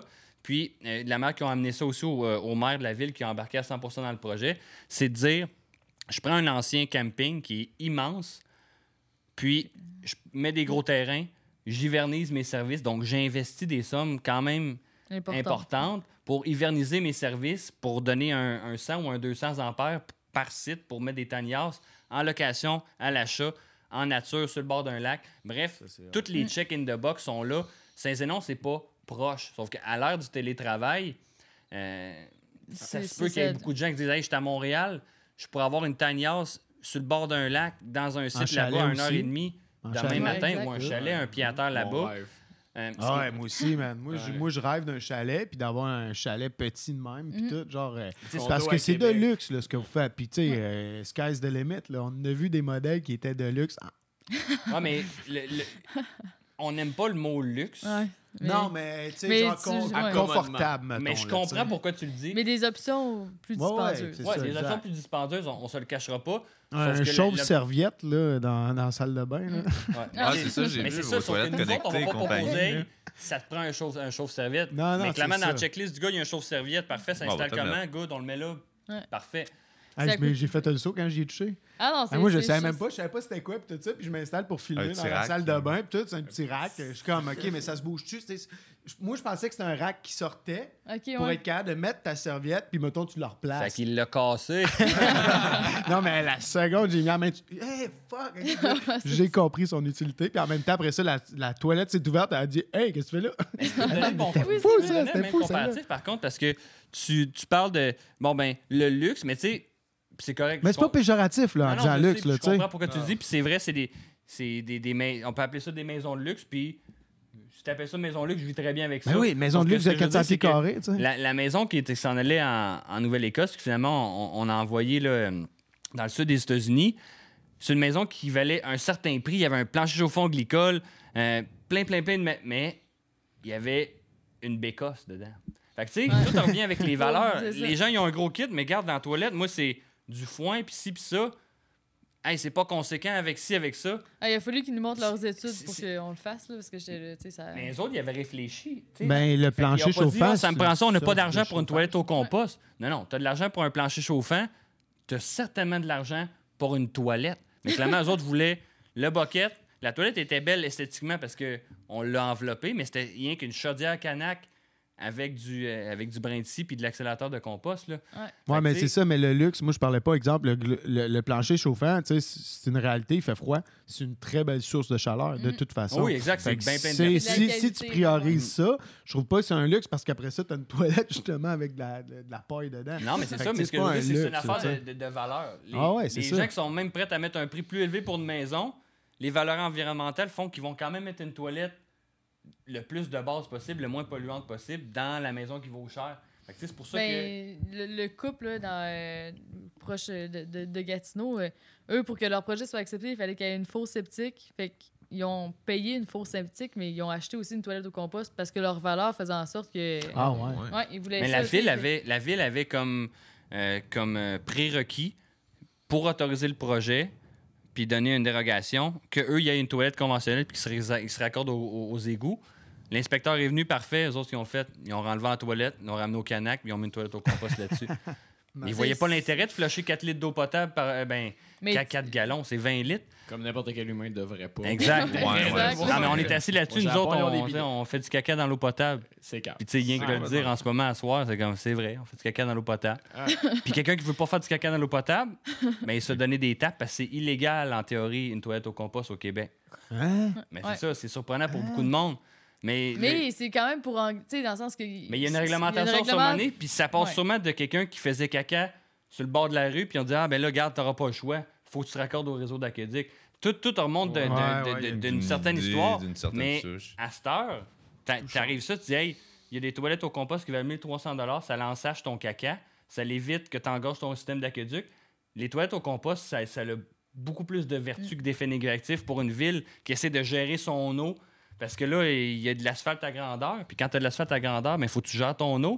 Mais là, tu as des gens qui flushent de l'eau à tous les jours. Fait que tu sais, toutes ces petites affaires-là font en sorte que, bon, il y a beaucoup de combats à mener au Québec. Puis nous autres, on peut pas toutes les mener. Mais on essaie de faire quand même Mhm. ce Mais ça va, peut. c'est ça, ça, va- ça va évoluer. Là. Oui, mais ça Faut prend. vraiment c'est voir là, le y a d'autres mondes aussi. le... Exact. Tu sais, c'est le fun qu'il y ait d'autres mondes qui embarquent, tu sais, parce que les constructeurs sont là, mais aussi le- les développeurs comme le projet de Saint-Zénon, ça prend d'autres gens, puis plus qu'il va en avoir, plus ça va faire des petits. Fait que, euh, Puis ça, court, moyen, long terme, Saint-Zénon, c'est quoi leur plan? eux ah, autres? ces jeunes Euh, veulent nous écrire, on peut déjà donner des informations pour les terrains en vente puis à location. Puis, tu sais, là, il n'y a pas un gros package promo qui a été fait, mais non, au courant de l'été prochain, euh, nous autres aussi, éventuellement, en tant qu'entreprise, on aimerait savoir euh, peut-être un projet de- d'avoir des maisons là, de faire de la location ou de- d'offrir des maisons à des clients pour qu'ils puissent s'installer en location. Ça serait génial, ça, de la location de même. Quelqu'un qui dit comme, hey, moi, j'aimerais ça. C'est man, l'expérience. Passer un petit week-end dans une maison de minimaliste. Là. Mhm. serait Ben, ça, c'est cool. un- c'est quelque chose qu'on aimerait aussi de notre côté, puis c'est dans nos objectifs à- quand même à court terme de pouvoir le permettre. J'aimerais ça y aller avec. euh, je veux pas couper l'élan parce que. J'aimerais comme ça y aller? Tu le lis. Hey, euh, tu vraiment que Non, mais j'aimerais ça y aller sur. 10 heures. euh, au contraire, si vous avez des plugs, quelque chose ou des, des perches à lancer, euh, du monde que vous voulez euh, parler ou annoncer. Hey, on vous écoute de la euh, France, by Parce que, on vous écoute de la France et compagnie. Puis clairement qu'il faudrait un épisode 1, 2 et 3 avec vous en espérant vous revoir ici. Mais je vous donne la tribune, en fait. Si vous avez plug, projet à venir, quelque chose du genre, quelque chose que vous voulez annoncer vraiment. Il y a Saint-Zénon, il y a le Ben, Élise va faire d'autres podcasts. Là, pour euh, les gens qui ont bien aimé Élise en français. Là. Euh, moi, Pas puis de JP, on se le podcast de disait. vidéo autour. Ah, de Des vidéos vidéos autour. autour, Ouais, podcast, excusez, là, il est rendu Juste des podcasts, Élise tout seul. On parle de Salut tout le monde. Les gens avaient bien aimé de voir en, en vidéo tour. Ouais, même les anglophones, je pense qu'on. Ouais, ben, je, pense- je ouais, pense que le, le mix euh, anglais-français peut être. euh, Ouais, je pense qu'il va falloir en euh, refaire. Ouais. Ouais, puis j'ai bien, euh, bien aimé mon expérience. La dernière fois, ça remontait à quand même longtemps, puis. T'avais été bon. Ouais, puis tu sais, euh, on fait ça en toute humilité. Nous autres, là, on, Ben, le but, c'est de on est maisons, du produit, puis euh, on, on en parle. Fait que, euh, espérez pas qu'on va engager Yves Corbeil pour présenter nos maisons. Et puis, euh, by the way, je- les deux taxes. by the way, justement, pour ceux qui l'écoutent live ou qui vont l'écouter prochainement, allez les voir sur YouTube, leur, euh, leur vidéo tour. Ah, vous êtes rendu à combien de vidéos tour? Je me souviens plus, là, tu sais, je veux dire, euh, au-dessus de Ouais, 15, vingtaine. ouais, 20, au moins une ouais. vingtaine. Fait que, tu sais, il y a vraiment énormément de contenu de ce que Minimalist a créé sur leur channel YouTube. Fait que allez-y, allez voir ça, c'est une super là. belle communauté aussi. Beaucoup de personnes Vraiment. euh, réactives. Le monde vous aime, c'est le fun. Ouais, puis on a du monde, c'est- c'est c'est con, là, mais on a. Nous autres, euh, tu sais, les, les gens pensent que Minimalist, il est full staff, puis ci, puis ça. Et on a personne en ce moment qui est capable de dire je vais répondre à tous les commentaires sur les médias sociaux. Moi, je réponds aux commentaires, puis je suffis pas, là. tu sais, Puis euh, on essaie de- de- d'être un peu à jour là-dessus, mais dans les faits, euh, il y a même des gens que ça fait cinq ans qu'ils nous suivent, puis Ah ouais. ils répondent aux questions Pour nous autres. de manière très, très technique, des paragraphes à des Ah ouais, gens. c'est fou, bon, là. ça. Puis, tu sais, c'est- hot de voir ça, honnêtement. là. Ça, c'est ça, puis d'avoir euh, 12 employés qui sont bien heureux pour, euh, au dîner de Noël, c'est c'est des, des trucs qui sont pas mal plus gratifiants Mm. que n'importe quelle somme qu'on pourrait faire en profit sur une maison. Fait que nous autres, on- c'est ça qui nous fait vibrer et tout. Hey, on les Là, là, salue, juste- ceux-là qui écoutent justement. Là, pour vrai, vous avez Les une belle employés? équipe. Là, ouais, c'est Ah ça. ouais, Ouais, la ouais. team, man. euh, salut les Ouais. Vous avez boys. vraiment une belle équipe. Vous avez Ouais. vraiment une belle On équipe. est, Ouais, on est on chanceux. est bien chanceux, ouais. Là, je veux juste faire un. ap- Bah, je- Non, Si tu fais un autre aparté, c'est fini. non, mais là, il y, a juste, il y a juste quelque chose qui m'énerve. là, Mais c'est juste. C'était pas un party de Noël, c'est juste qu'on dîne. tu sais, On on n'a pas le choix de dîner là, dans notre journée de travail. Fait qu'on s'est juste dit, le dernier vendredi, on va dîner ensemble, on va juste souligner ah, le tu parles travail. euh, Ah, la c'est gestion bien, C'est- COVID c'est juste et. pour ah, que, non, question ouais. COVID, on s'est pas dit, on fait- nous autres, on fait un party de Noël. là. C'était pas ça. Non, non, C'était puis vraiment de- juste. depuis le euh, mois de mai, euh, tu sais, les mesures sont en place. Les gars, euh, ils comprennent l'importance. Ah, vrai, ils sont vraiment ce Les gars et filles. Ouais, Les exact. La team, ils respectent. Puis, indépendamment de, de- peu importe l'opinion, rendu là, on, nous autres, en tant qu'entreprise, on n'a pas le droit de respecter nos trucs. Puis de parler à côté du micro comme Ouais, ça. c'est le plus facile. Au moins d'ici la fin du podcast, Ben va ouais. l'avoir compris. mais euh, mais Ah, je mais pense je- que là-dessus. euh, Ouais, j'avais terminé sur ces, sur vraiment ces belles notes. dire? Nado, tout est correct, mais y a-tu vraiment quelque chose que vous tenez à dire? Ou, euh, Follow quelque chose? Ouais, c'est sûr. Allez voir, ceux-là qui connaissent pas, là, je veux dire, allez voir Instagram, Facebook. euh, Non, mais honnêtement, tu sais, pour quand même, euh, ce qu'on peut rapper, c'est que à base, espérez pas non plus avoir un projet custom cet été. Ça va être assez difficile pour nous autres. Ouais, ça, ça a fait partie exact. des questions aussi, euh, le délai de production. Fait que, tu sais, là, on travaille là-dessus, le délai de production, mais nous autres, on s'est dit qu'on n'allait jamais sacrifier de La la, qualité. qualité pour de la quantité, C'est bon, ça. no matter what. Très bien. Fait que le prochain step va être très bien réfléchi, euh, puis on va offrir la même qualité. Donc, on est en train de gérer un peu ça, la croissance. Par contre, euh, c'est aujourd'hui que les gens qui ont un projet en tête, il faut qu'ils commencent à se Ouais, poser des questions. Fait qu'ils peuvent nous contacter en sachant de se prendre à l'avance, puis on peut commencer le processus. Puis le plus de temps que tu as, le plus, le, le plus accurate ton, ton, ton plan de plancher va être pour ton mode de vie. Ouais. Puis si, euh, tu sais, pour le, le- le processus de design qu'on qu'on- qu'on appelle, là, pour aider les gens à réfléchir puis vraiment cibler c'est quoi leurs besoins, euh, on, aime bien les challenger sur c'est quoi leur top 3 des priorités puis c'est quoi leur top 3 des euh, des souhaits qu'ils aimeraient avoir dans leur maison. Mettons, si t'as pas le choix, c'est quoi les trois affaires absolument que tu as besoin dans ta maison? Puis si on a de la place, puis si on a le budget pour, c'est quoi que tu aimerais ajouter? Comme ça, ça aide quand même les gens à, à commencer à réfléchir à leur projet, puis euh, à, à cibler leur- leurs priorités. Je vais le répéter, là, mais si, si- si vous avez un projet en tête, là, c'est vraiment le, le- le conseil que j'aurais à donner pour commencer à réfléchir, puis à, à mettre des choses sur papier, puis après ça, euh, c'est plus facile pour tout le monde, en fait. Ouais. Ouais, puis si je peux me permettre, justement, genre euh, au Québec, il y a- ça avance beaucoup. Fait que là, vu que c'est un podcast en français, ben, n'hésitez pas à leur écrire. Ben, pas pour leur demander n'importe quoi. Là. JP n'a pas juste à faire, j'imagine. Là, mais non, mais tu sais, honnêtement, euh, il y a du beau qui s'en vient pour euh, les mini-maisons au Québec. là. Oui, J'ai- absolument. ouais. Absolument. Puis, tu sais, je pense qu'il faut juste être. euh, faut avoir de l'espoir et être positif là-dedans. Puis, tous nos clients, pr- présentement, c'est des pionniers dans le mouvement, là, qui, qui y croient puis qui mettent les efforts aussi autant que nous autres pour que, pour que ça fonctionne. Eh ben, sur ce, JP, Elise, merci beaucoup d'être Hey, venus. merci. Ça fait C'est plaisir. vraiment une super J'ai belle goût de faire sept épisodes avec vous autres. mais merci beaucoup pour tout ce que, On va peut-être falloir en faire un à un moment donné en anglais. Check bien ça. on Ah, va- c'est ça. Non, mais c'est- ça fait plaisir. Puis nous autres, dans le fond, euh, merci euh, aux gens, en fait, qui, qui ont Mm. pris le temps d'écouter aussi. Puis euh, si vous avez des questions techniques, on va quand même répondre. Ça se peut que ça prenne un certain temps, mais euh, on répond à tout le monde. Ouais. C'est vrai qu'on ouais. répond à tout le monde pareil. Même, même l'étudiant en Australie qui fait un travail sur nous autres. Oh, On y répond. C'est nice. Ouais. nice. Ben, de partout où est-ce que vous êtes dans le monde, permettez-vous de poser des questions. Allez follow Minimalist, allez suivre leur page, euh, en fait leur euh, channel YouTube principalement. Je pense que c'est là où vous avez beaucoup de contenu qui vient rejoindre la communauté. Instagram aussi, vous êtes extrêmement plugué là-dessus. Euh, donc classique, vous savez où aller rejoindre les gens en 2021. merci d'avoir été là, tout le monde. Merci à vous, merci d'avoir été présent, merci aux gens à la maison. Et sur ce, on se souhaite une excellente fin de soirée. Salut tout le monde. Bye. In the next video.